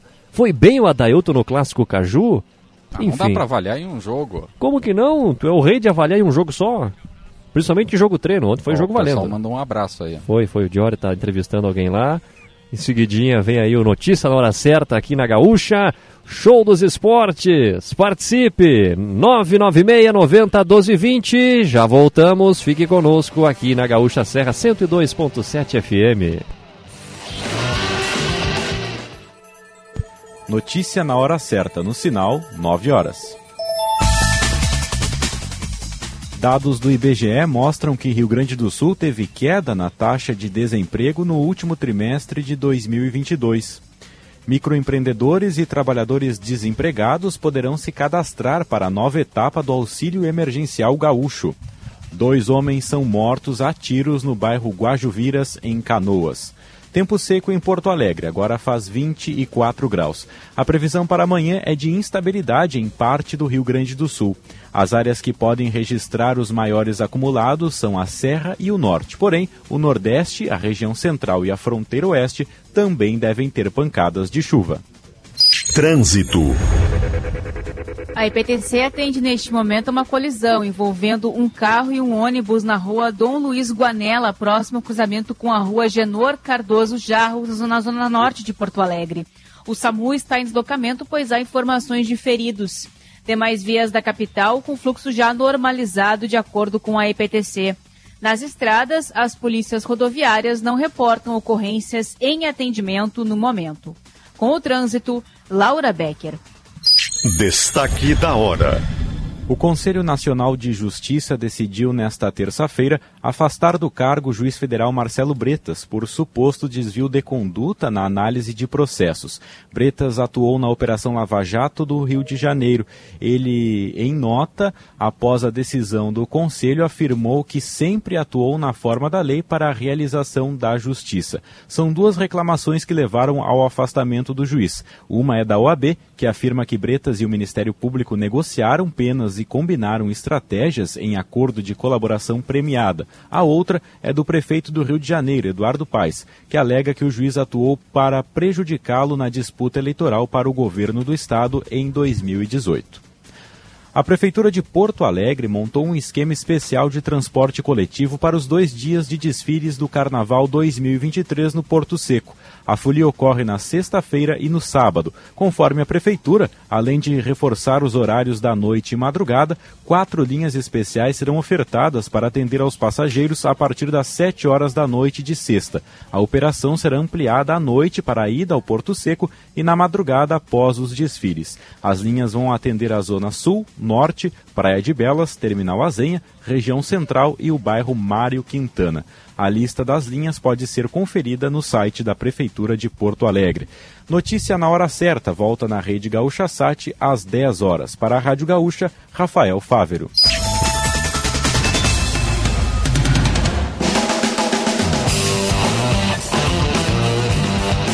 9 e 3. Estamos de volta com o Show dos Esportes no oferecimento de Alma Incorporadora. Fazer bem feito é nosso compromisso. Começou o segundo tempo em Bento Rinaldi.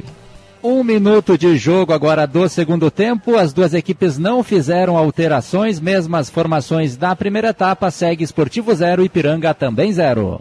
Participe, manda o seu recado no WhatsApp 99690 1220. Boa noite, aqui é o Thiago, teu xará. Boa noite. Vocês não acham que o Caxias caiu fisicamente no segundo tempo?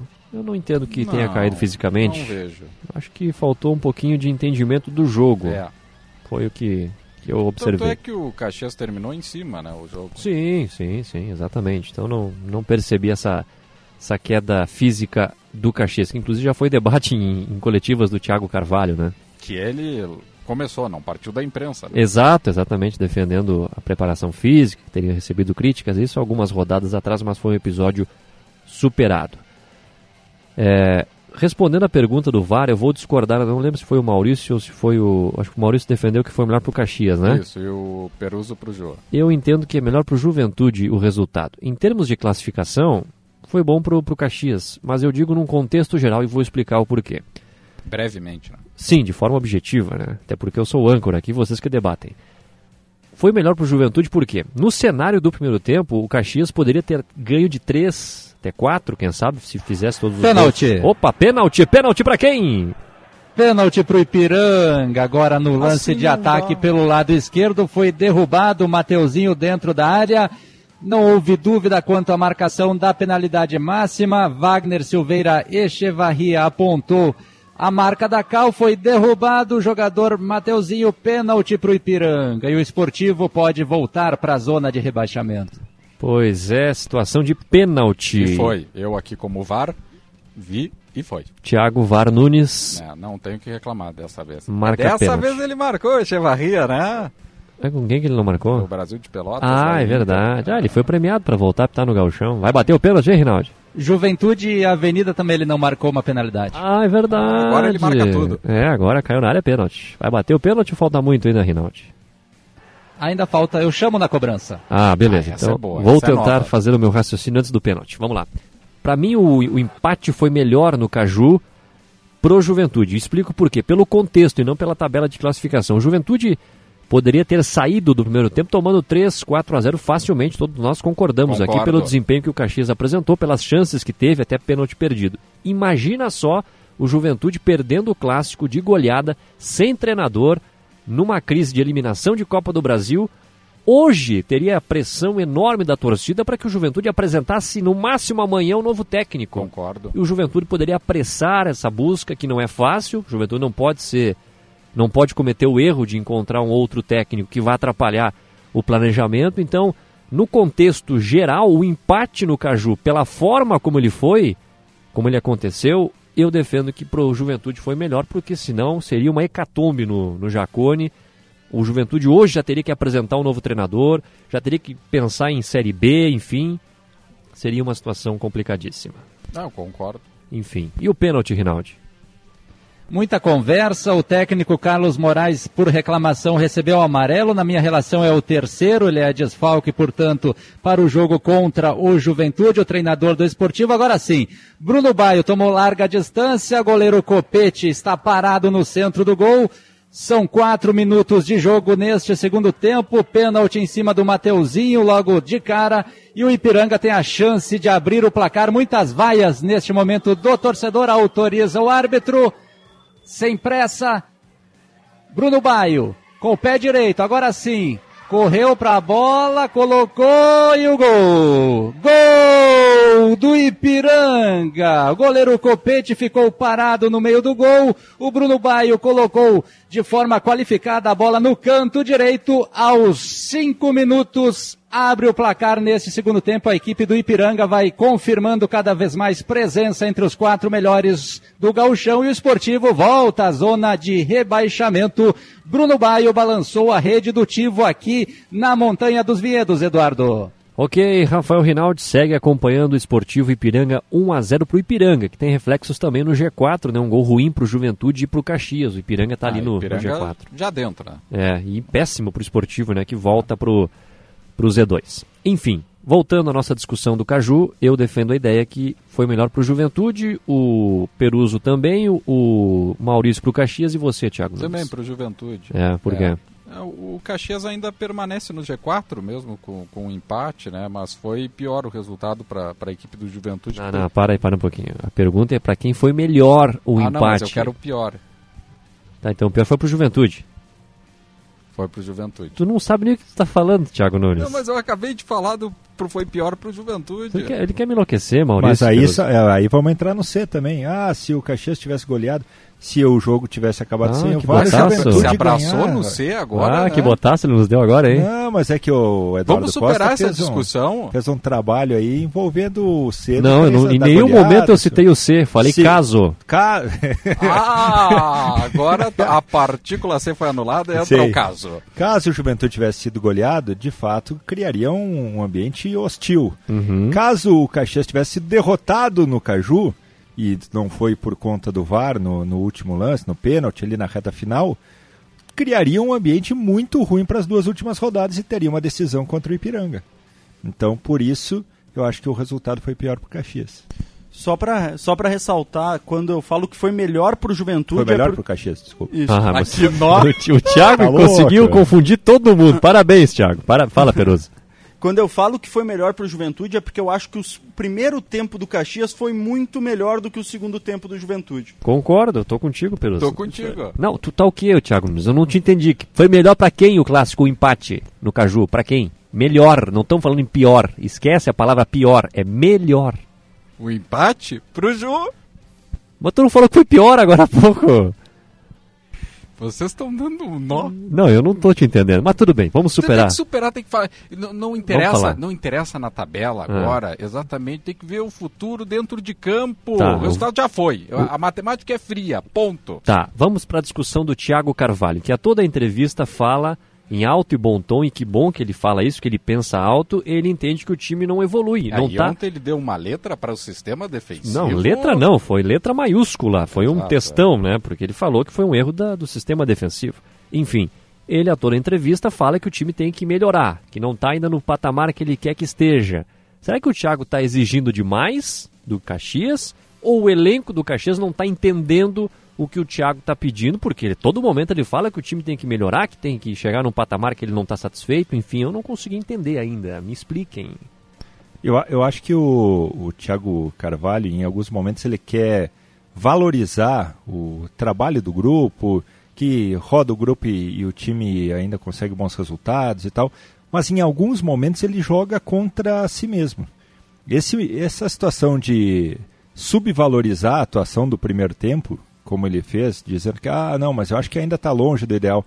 Em um confronto, em um clássico, em um confronto em que o Caxias dominou o primeiro tempo, não tem porquê. Porque daí ele, ele diminui o grupo que, que fez o primeiro tempo e da mesma forma a situação dos defensores. Quando ele diz que o Caxias está tomando muitos gols fáceis, ele está criticando a defesa que ele escala.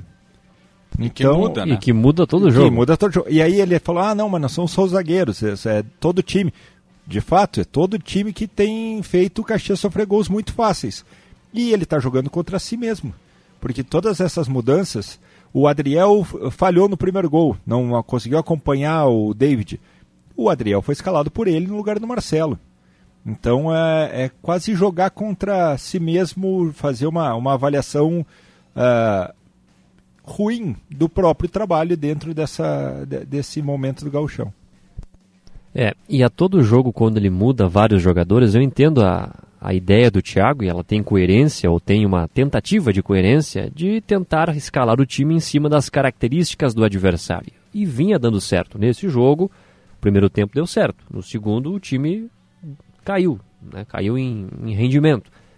Enfim, eu não concordo com esse tipo de pensamento, até porque eu, alguns programas atrás aqui eu fiz a pergunta para vocês, nenhum de vocês que são os lords do futebol souberam me responder. Qual é o time no mundo, time top, que muda 4, 5 a cada jogo e tem resultado objetivos conquistados. Diga um time aí. É que chegou a hora de dar sequência, tudo bem no aí início. Que tá, mas... O Caxias está no gauchão, na Série D, ele tem um elenco com bons jogadores, mas ele não tem um elenco que vai conseguir usar 20 toda hora e mudar 4, 5 cada a jogo. dupla de zaga só tem um titular. Quem é o segundo? Quem é o companheiro do Dirceu? Não, se, a, se a gente for fazer o levantamento, tu tem cinco titulares do Caxias hoje, que a gente sabe, assim, ó, certeza que no é próximo Bruno, jogo vão ser titulares. Dirceu, Marlon, Peninha e Jean. É, yeah, pode ser. E o Dudu porque o Jonathan tá fora. É, o Marlon não, é. vai, não vai jogar, tá suspenso. Então vão ficar por esses cinco aí. É, o Caxias precisa se ajustar agora para essa, essa reta final. Já era para estar tá ajustado, né? É, é, essa questão de mudar estava dando certo, mas agora o, o clássico mostrou exatamente um, um, fator que ainda o Thiago não, não tinha aparecido de saber se adaptar à mudança do adversário ao longo do, do jogo. Caxias demorou muito contra o Juventude. Vai ter um problema grande. É, principalmente do Marlon, porque o Caxias também antes não tinha acertado, questão do primeiro volante e do segundo. Conseguiu acertar com o Marlon e o Vini Guedes. E agora? Vai, vai, ser o Moacir de primeiro? Não, vai... O Moacir é outro que está na, na, Marcial? O Moacir tá entrou na, na, na, gaveta. na gaveta lá também. Os arquivados. Sumiu. Vai ser o Vini Guedes de primeiro e o Marcel de segundo? Marcel vai ter condições, sendo o primeiro, de parar o combate mano a mano do, do ataque veloz do Ipiranga? Aí eu quero ver. É. E do outro lado, o Adailton fez sua estreia como técnico interino. Confesso que pela entrevista gostei muito das ideias e principalmente quando ele mencionou que ele tem uma ideia mais propositiva do que do antigo treinador, que gostava de uma equipe um pouco mais equilibrada, que é a palavra na moda. Não, a moda é reativa. Não, não. Ele falava em equilíbrio, né? Mas no fim era uma equipe reativa Ah, o ou, com, né? ou O com dificuldades ou com dificuldades de, de criação. Eu gostei das ideias dele. Falou de futebol. Como é bom ver alguém que está dirigindo uma equipe. O Thiago Carvalho também tem essa característica. Sem, sem ver a imprensa como adversário. Exato, explicou exatamente as substituições.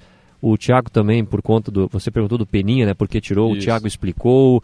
Tudo numa boa. O Adailto foi bem nas explicações dele, táticas e opções que ele fez. Gostei, assim, do, do que ele apresentou na entrevista e o que ele apresentou no segundo tempo, né, de alternativas para o Juventude. Obviamente, não é o técnico que vá comandar o Juventude na Série B.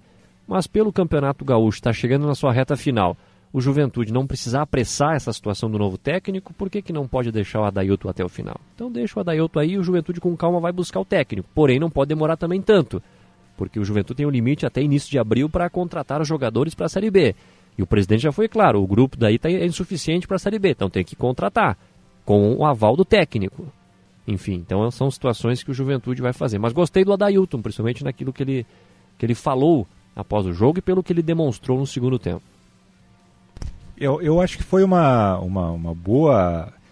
O primeiro ponto, eu acho que era fazer algumas modificações em relação àquilo que o, Celso Rotti vinha fazendo e repetindo alguns erros, né? Eh, o David, por mais que tenha se, se apresentado muito bem no segundo tempo, feito a melhor atuação dele com a camisa do Juventude no segundo tempo, errando um gol incrível e feito dois gols, ele precisava pegar um banco. Porque, e, e aí, de novo, eu acho que o Rafinha tem que ter, o- ser uma opção na frente do Vini Paulista. Que o Kelvin tem que ser uma opção na frente do Wesley Hudson. Até para se ver esses jogadores O da jovens. Rocha, hein? O da Rocha na frente do, do Alan.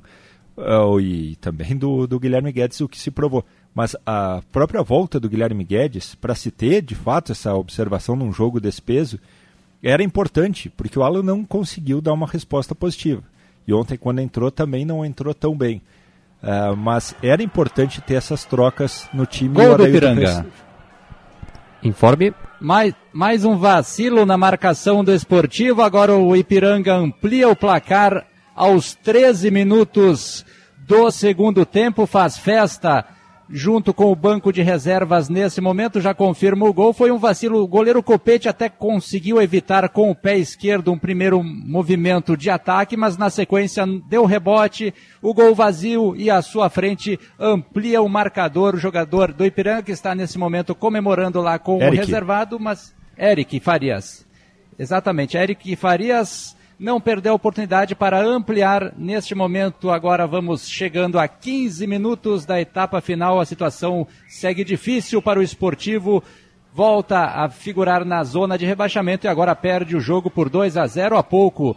O técnico Carlos Moraes promoveu as duas primeiras substituições. Ele tirou camisa 5 Leandro Bulhões para a entrada do 17 Germano, ele que já foi titular, e na sequência também o Xande, de atuação apagada na frente, deixou o gramado para a entrada do Tiaguinho. Tiaguinho e Germano entraram nos lugares de Leandro e Xande, mas mesmo assim o esportivo não conseguiu atacar e viu ainda o Ipiranga ampliar o placar. 15 minutos da etapa final.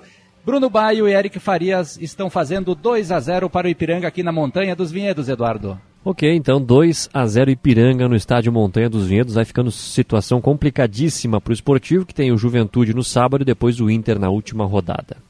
Adailton, na tua concepção, Roberto Peruso.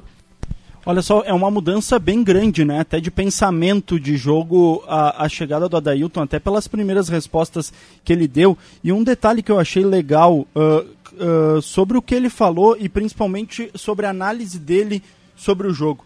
A gente estava se acostumando com um Celso Rotti, que é um treinador que nas coletivas pós-jogo não analisa o jogo E a gente ontem teve o Adailton, um, é um profissional bem diferente, que lembra até o Eduardo Batista e outros profissionais que passaram por aqui, que gosta de analisar a partida. Ele escreve, ele, ele cita, ele comenta o que ele viu da partida. E isso eu acho muito importante.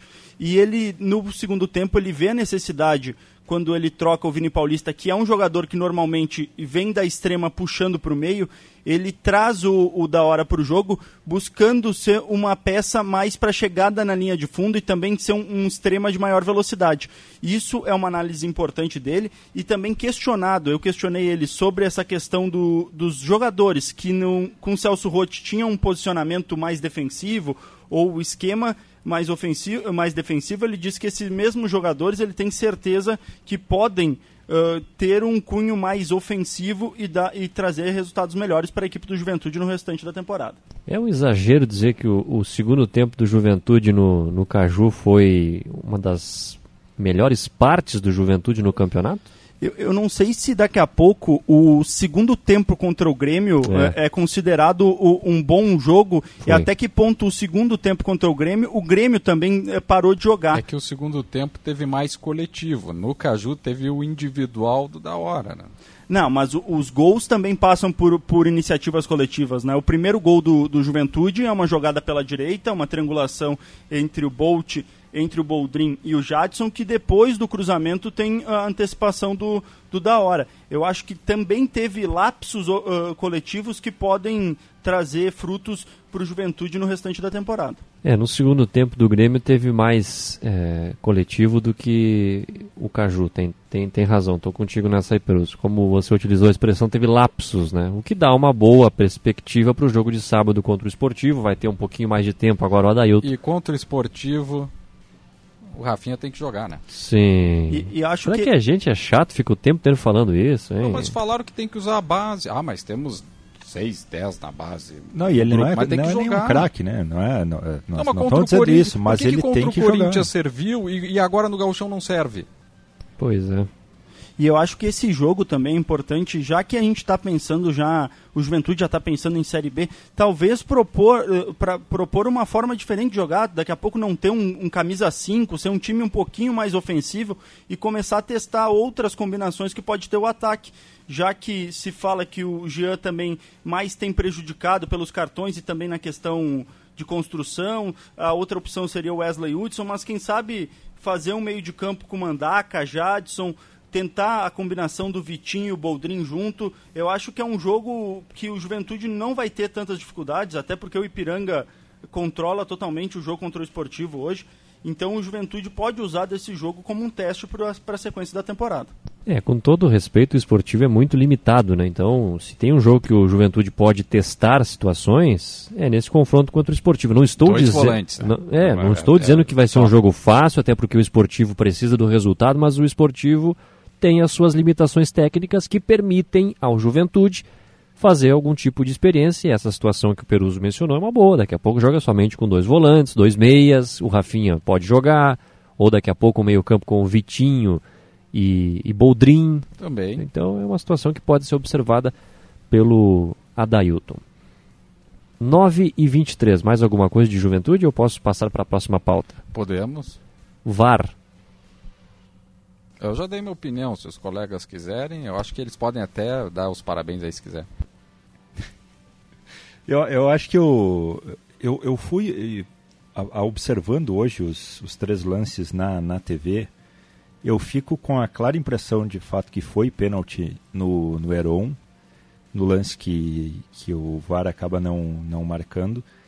E eu, eu fiquei com a mesma impressão do que o Diori, porque o, o lance rápido no jogo, ali no visual, é muito diferente do lance do VAR.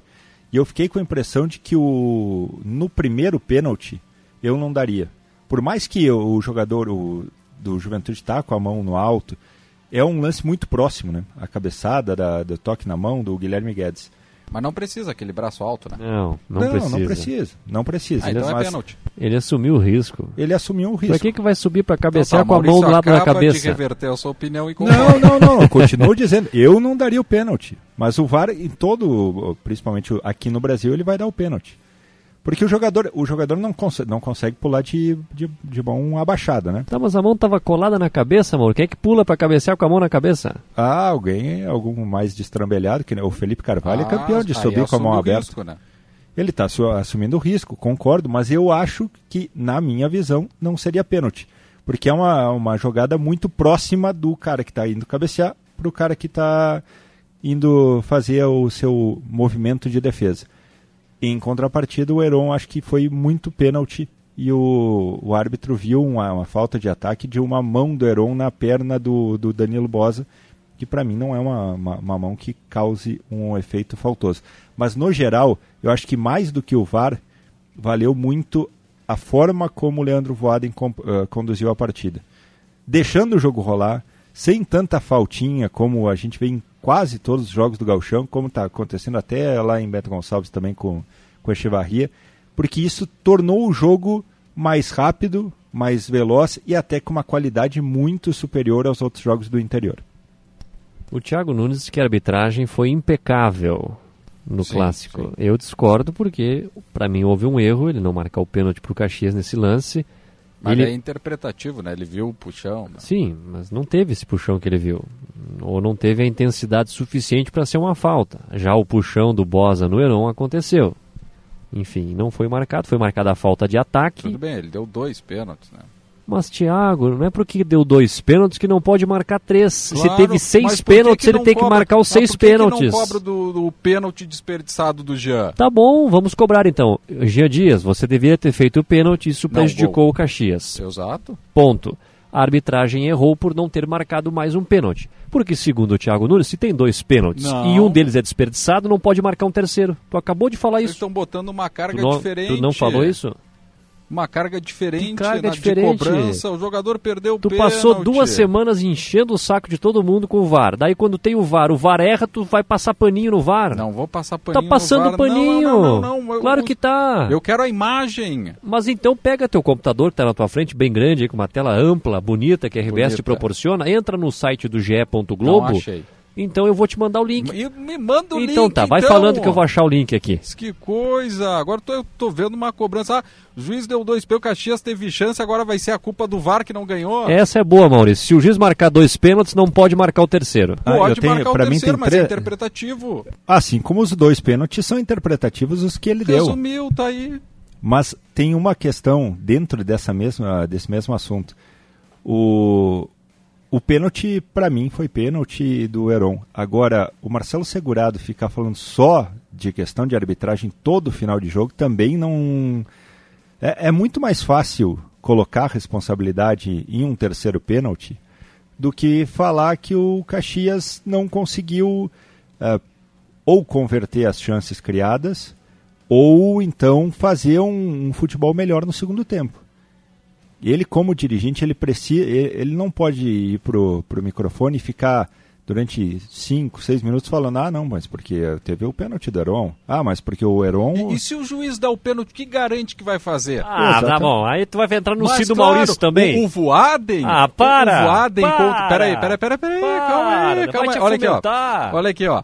O, o, o, Zimmermann reclamou do pênalti que não deram contra o Inter, né? O, O que, que o Zimmermann não, tem eu quero trazer um Caju? exemplo. Eu, eu- Esquece o Brasil, é a terceira vez, toda hora Brasil de Pelotas nesse não, programa. não, mas Aqui é Rádio gauchão. Gaúcha. É gauchão, tudo bem. Põe Vai, vai lá Zona pra, Sul. pra Zona Sul, então, pra Gaúcha eu só quero trazer, Zona Sul. Eu só quero trazer o exemplo seguinte, ó. O- ah, não deu o pênalti contra o Inter. Aí o Voaden deu o pênalti, que foi contra o Avenida aos 49, o jogador errou! Tá bom, mas aí se vai errar ou vai acertar é outro problema. Então não pode botar essa responsabilidade toda em Como cima de um não? terceiro pênalti. O A Caxias federa- teve duas bolas a na Federação trave. Gaúcha de Futebol abriu o bolso para colocar um, um dispositivo num jogo. Para que se tivesse acerto 100%, a arbitragem erra e tu passa o Não, não é pano. 100% acerto que... Ah, que- então para que que tem?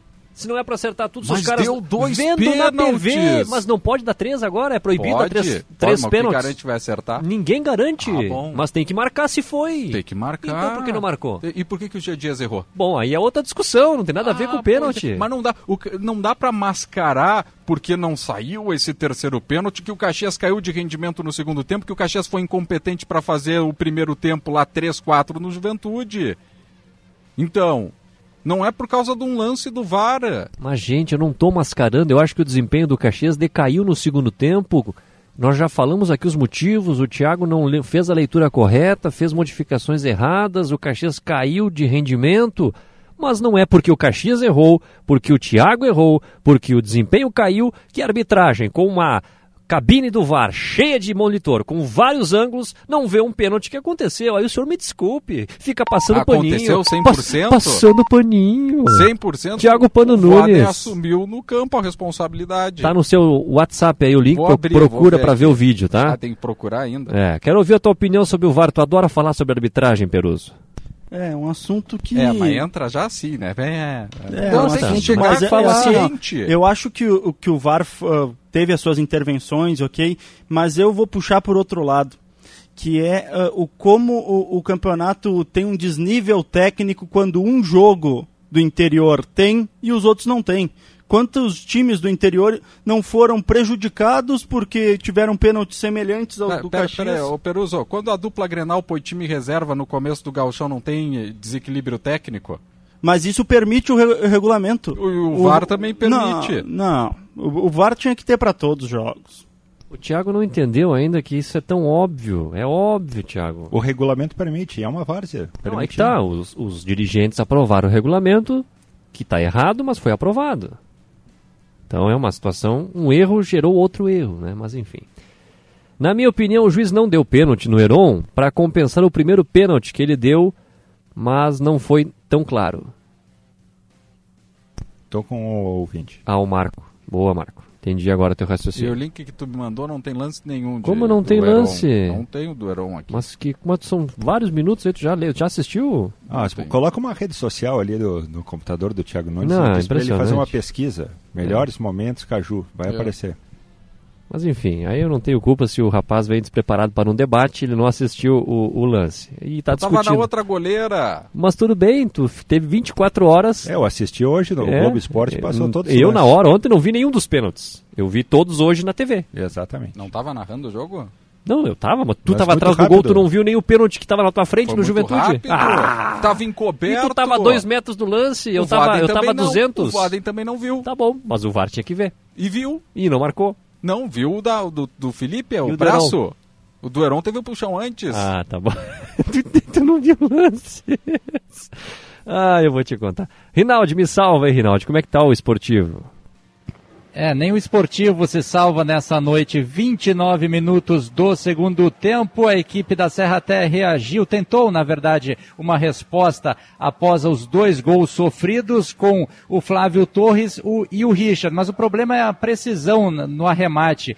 O Flávio Torres perdeu um gol de cabeça, ele estava sozinho na área. E o Richard chutou à direita do gol. Tá faltando precisão nessa finalização e o Ipiranga quando chegou no ataque, finalizou e fez os seus dois gols. Agora o Luizinho Vieira já promoveu cinco substituições. O Ipiranga é outro time, agora vai defender o resultado. Entraram aí o Jonathan Pinheiro, o- também o Clayton, o MV, o William Barbio, aquele jogador ex-Vasco da Gama, e o, o jogador que também tem referência no ataque no lugar do Bruno Baio, que deixou o campo após fazer o primeiro gol. É um outro time do Ipiranga agora que vai defender o resultado, mas ao mesmo tempo não deixa de atacar, porque o esportivo carece de qualidade na frente. Agora 30 minutos da etapa final, 2 para o Ipiranga, 0 para o esportivo, aqui na Montanha dos Vinhedos.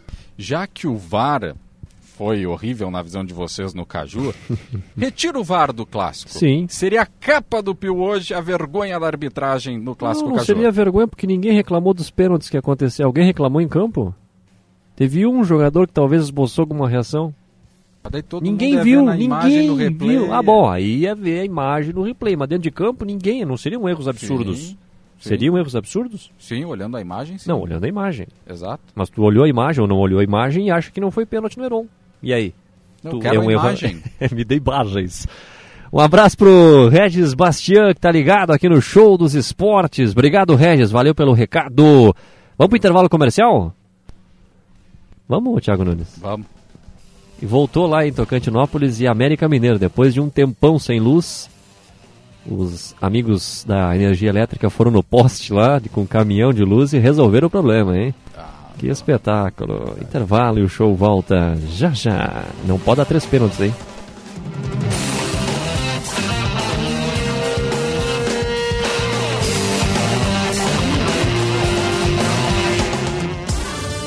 Claro, é você que faz seu multi. Por exemplo, eu fiz meu multi com internet móvel de 25 GB no Claro Controle, para poder postar foto e vídeo onde eu estiver. Escolhi também internet com fibra Claro Net Virtua de 500 MB, para eu poder assistir meus streamings sem travar. E ainda, vem com Globoplay incluso para curtir o BBB. Tudo por apenas R$ 179,90 por mês. Vem pra Claro e faz o seu multi. Acesse claro.com.br barra verão ou ligue 0800 720 1234. Claro, você merece o novo. Olá, eu sou a Daniela Garcia, CEO do Instituto Capitalismo Consciente Brasil e estou aqui para te convidar para estar conosco no dia 2 de março, no Instituto Caldeira, em Porto Alegre, para discutir, junto com o setor privado, caminhos para reduzir a desigualdade no acesso à educação de qualidade. Estes fóruns regionais fazem parte da celebração dos 10 anos do Instituto no Brasil e contamos muito com a sua presença. Livre para todos os públicos. Apoio. Grupo RBS. Segurança é prioridade para você? Para a Ruder também. Líder na região sul e pioneira em alarmes monitorados no Brasil. A Ruder oferece soluções completas para a segurança da sua casa, condomínio ou empresa. Tradição, confiança e tecnologia são as bases sólidas dos nossos serviços. Ruder, há 50 anos, sua confiança faz a nossa força. Para tratar de um assunto tão íntimo quanto a sua sexualidade, é necessário contar com profissionais da sua confiança. Dificuldade de ereção ou ejaculação precoce são problemas que podem ser solucionados. Procure a clínica do Dr. Sérgio Jankowski. Especializada na investigação e tratamento das dificuldades sexuais masculinas. Clínica Dr. Sérgio Jankowski. CRM 5799. Telefone 3332 9595. 3332 9595. Não vendemos medicamentos. Todo mundo sabe que aqui na Gaúcha a gente gosta muito de falar, né? Mas a gente também gosta muito de te ouvir. Quem nos escuta pode sempre participar da programação em tempo real pelo nosso WhatsApp 996995218. Nas redes sociais, estamos no arroba GZH Digital. Ou, de repente, prefere falar com a gente por e-mail? Anota aí, ouvinte, arroba rdgaúcha.com.br. Na Gaúcha, a gente sempre quer falar com você.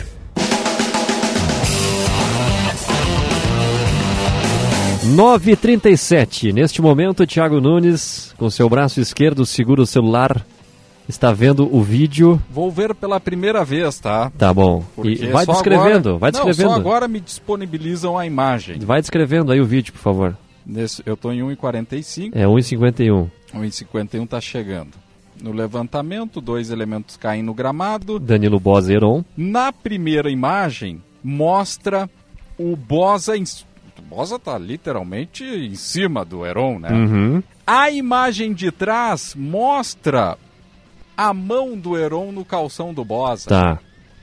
Aí dá a margem para o árbitro na interpretação Tá de bom, campo. aí eu te pergunto, o que, que foi mais intenso nesse caso? O que, que caiu? O, o Bosa caiu porque o Heron puxou?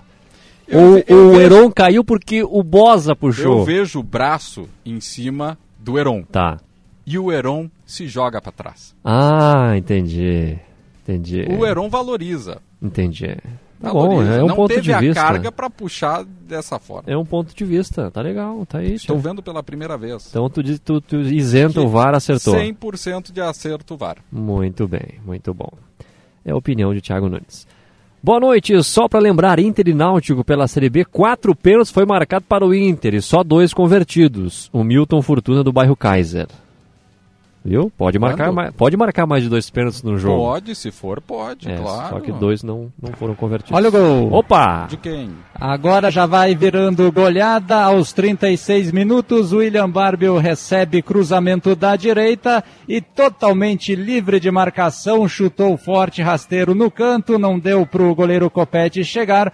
O Barbio vai ampliando o placar, 3 para o Ipiranga, 0 para o Esportivo aqui na Montanha dos Vinhedos, 36 minutos da etapa final. 9 e 39. Eu, eu já vi três vezes o lance, cada vez que eu vejo eu me apavoro. O Heron, Hum. o Heron faz um teatro se jogando para trás.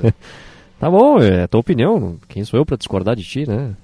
Teve o toque, o braço, mas não foi para isso. Então tu achas realmente que não houve o pênalti? Não houve o pênalti. Muito bem. Como é bom ter alguém para divergir, né? E que dá debate, né? Claro, porque senão vira o chá com as xícaras da rainha. É, muito bem. 9h39, vamos saber os destaques do pioneiro em GZH.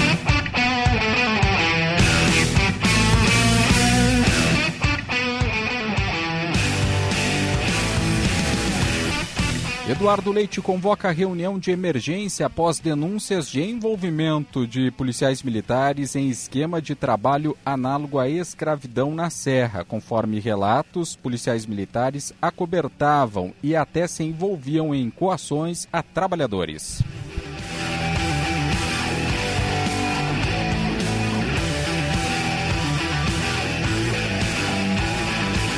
Suspeito de tentar matar genro adolescente a tiros é preso em Gramado. Homem de 45 anos teria disparado rifles contra o jovem. A arma foi apreendida.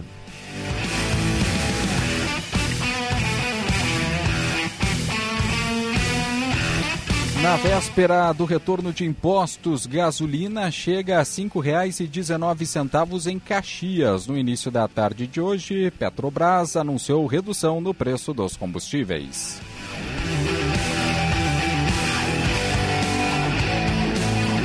Lucro da Marco Polo foi de 21% em ano de retomada intensa. O bom desempenho é reflexo da ampliação da produção, sobretudo no mercado interno.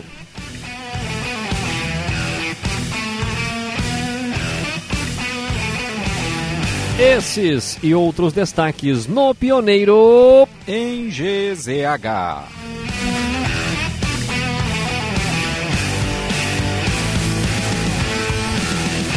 Eduardo Costa, Eu amo. um ponto que está passando do Caju. Qual? Nós tivemos ontem uma situação também, claro, teve as expulsões, que o VAR, Uhum. a questão toda já foi discutida. Sim. Mas não pode o vice de futebol invadir Não. o campo. A gente criticou tanto o Sim, Erechim, exato, não exato. pode aqui acontecer e a gente não falar. Não atenua, não minimiza. Sejamos justos, o Paulo César, ele invadiu o campo, ele não invadiu para patifar, ele tentou Sim. apartar, acalmar os ânimos, mas não é papel Não. dele fazer isso. Não precisava. tem bastante gente Exato, pra acalmar. Exatamente. Não precisava porque é mais um dentro de campo. Então não precisava. É uma situação desnecessária. E que bom, que sorte a dele que nenhum jogador do Juventude deu um, um safanão nele. Sim, porque tava- No meio da confusão ali, só para todo mundo. Claro. Então que bom que isso não aconteceu, porque aí podia piorar ainda mais. Então não estava ali para brigar, estava ali para tava tentar apartar, separar, mas, mas não- enfim, não é não é lugar, não é lugar de dirigente no É, campo, né? Exatamente. Não, Então não pode. não precisava disso. Inclusive foi citado na súmula, né? Foi. Vai ser é, julgado. Vai ser enfim. julgado, aí pode ficar de fora tal. O que não é bom, o que não é bom.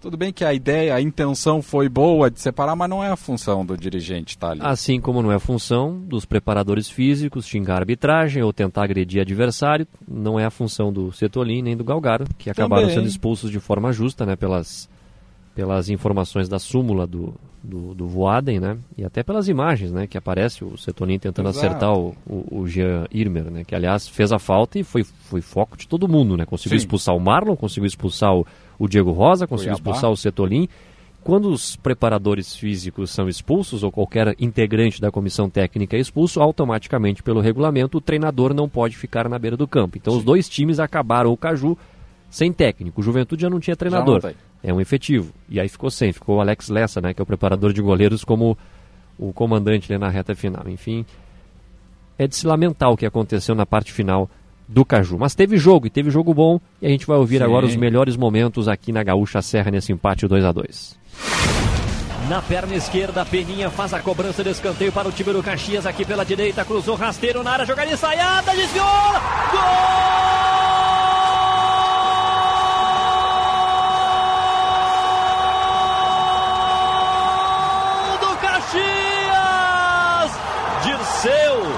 as costas, com o quadril, com o bumbum, sei lá o que, a bola bateu nele, entrou! Numa jogada ensaiada sensacional do Caxias, oito minutos de partida, está aberto o placar do Caju, E o Caxias volta pro ataque. Jean Dias foi lançado pelo Dudu Mandai. Dani Bolt toma a frente, é desarmado na bola. Chegou Caxias, Dudu Mandai cruzou com desvio, corta, voltou para ele, bateu na trave e foi pra fora! Quase que o Caxias marca o segundo gol. Atenção, pênalti para o Caxias. Voaden autoriza. Jean Dias na bola. O Caxias pode ampliar. Correu, pé direito, bateu. Thiago Couto! Thiago Couto defende! Sensacional!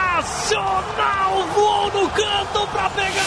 Autorizado pelo Voaden, correu para a bola, pé canhoto, cruzou na área, o toque de cabeça por cima da meta defendida pelo Bruno Ferreira. Juventude chega pela direita. Fernando Boldrin na frente da grande área, limpou pro pé canhoto, bateu pro gol, pra fora!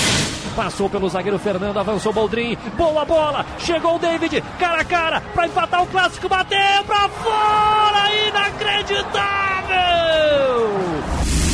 Jadson ameaça o cruzamento, cortou pro pé canhoto. Ele faz o passe na direita pro Boldrin, ajeitou na perna esquerda, faz o cruzamento, bola fechada. Gol!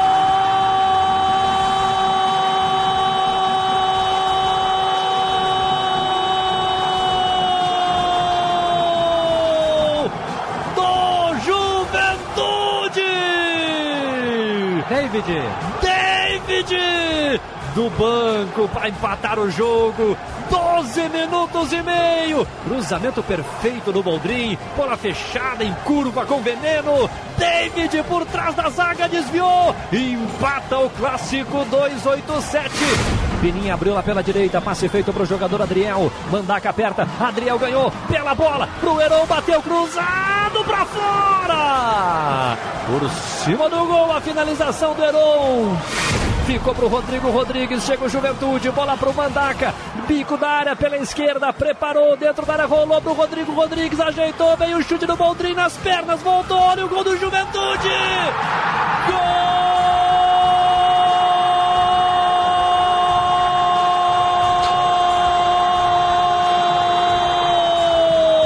David, de novo ele, o nome do Caju, saiu do banco, virar o jogo para o Juventude. Heron para a bola, pé direito, correu, bateu, gol!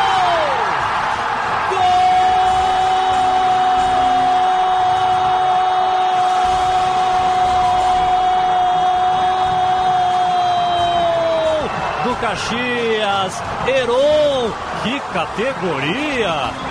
Que qualidade! Deslocou o Thiago Couto. 46 e meio. Que clássico, meus amigos. Que jogo, meus amigos.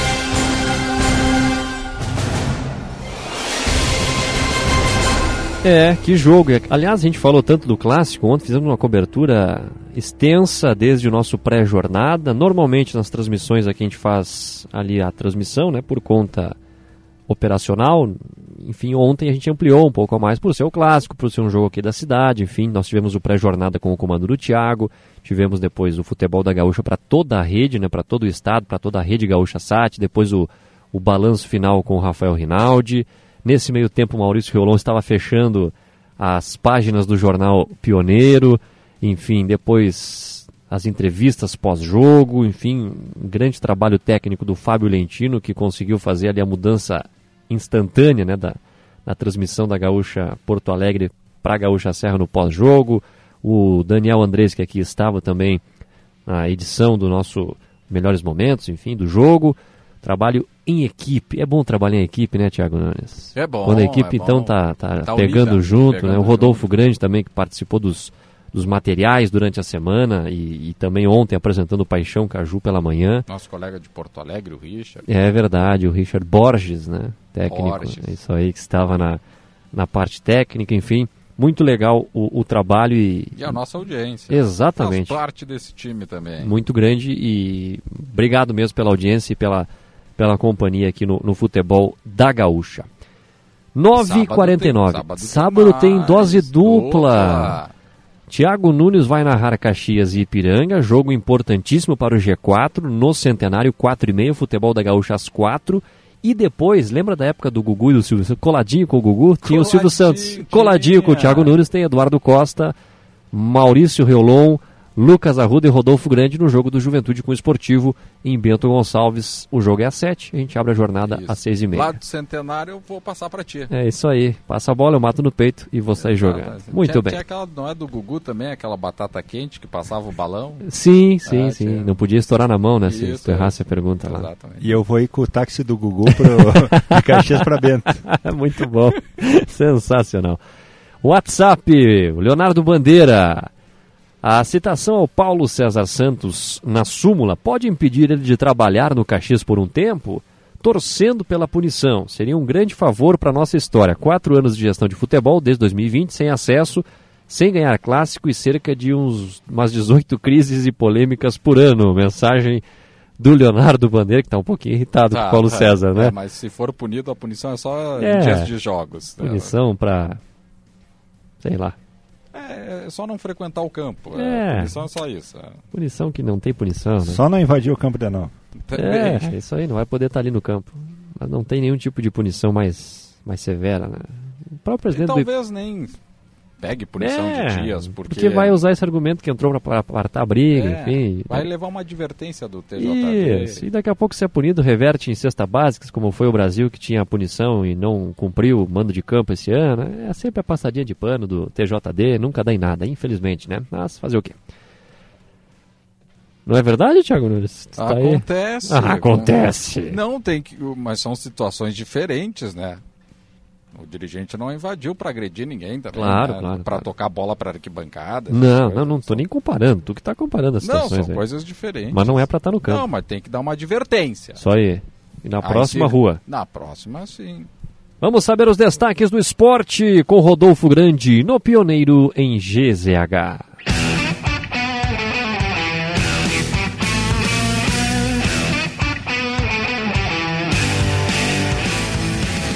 Expulsões, sinalizador e invasão de dirigente. O que diz a súmula do Caju 287. Leandro Pedro Voaden detalhou tumulto em campo e artefato aceso no jogo entre Caxias e Juventude. Temos que ter consistência em todo o jogo e não apenas um tempo, diz presidente do Juventude. Fábio Pisamilho diz que time merecia a vitória no clássico pela amostragem do segundo tempo. Merecíamos a vitória pelo primeiro tempo que fizemos, afirma zagueiro do Caxias. Dirceu também lamentou a confusão no final do clássico que terminou em 2 a 2. E por último, Juventude se reúne para definir perfil do novo treinador. Presidente Fábio Pisamilho revela que dirigentes conversaram para traçar alguns nomes.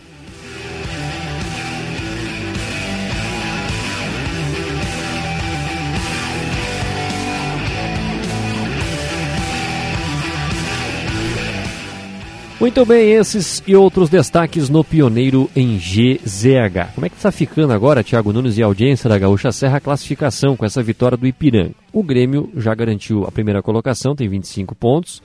O segundo é o Inter, com 19. Sim. O Ipiranga está indo para 17. Virtualmente. O quê? Virtualmente classificado com 17 Sim. é muito difícil. Classificado sim, mas não com a terceira colocação garantida, né? Sim, sim, sim. Não. não Até porque ele pode ser segundo ainda. Também. Também. Em quarto aparece o Caxias com 14, três pontos a menos do que o Ipiranga. Ou seja, se o Caxias vencer o Ipiranga no sábado, o Caxias vai empatar em pontos, mas terá uma vitória a menos. Hoje o Ipiranga tem 5 e o Caxias iria para 4. Sim. Ou seja, mesmo o Caxias vencendo o Ipiranga, ele não vai conseguir ultrapassá-lo no jogo de sábado. Aí fica tudo para a última rodada. Exatamente. Quando o Caxias visita o Avenida e o Ipiranga enfrenta o Grêmio em Erechim. Final. Terminou. Aos 51 minutos de partida da etapa final, termina o jogo aqui na Montanha dos Vinhedos. Muitas vaias para mais uma derrota do esportivo. A equipe venceu a primeira contra o Avenida na rodada passada. Teve 10 dias de preparação para este jogo contra o Ipiranga. Fez um primeiro tempo até equilibrado no número de finalizações, mas caiu muito de rendimento na etapa final. Viu o Ipiranga tomar conta do jogo e com gols aí do Bruno Baio de pênalti, Eric Farias e William Barbio, o Ipiranga vai consolidando presença no G4 venceu por 3 a 0 o Esportivo, que com o empate uhum. saía da zona de rebaixamento, voltou para ela com apenas seis pontos, tendo Juventude como próximo adversário no sábado, Eduardo. Valeu, Rafael Rinaldi, cobertura completa no Pioneiro em GZH. Obrigado, Peruso, Maurício, Thiago Nunes, foi um prazer. Um abraço, pra até ti. amanhã. Amanhã não tem show, hein? Não tem show, Amanhã é quarta-feira. É, tem quarta show na quinta-feira, eu volto na se... Nós voltamos a se encontrar aqui só na semana que vem, ah, né? Que alegria. Parabéns a quem fez a escala. Fica Tchau, até amanhã. Não, até quinta. Acabou? Não, amanhã não tem, né? Quinta-feira. Tchau.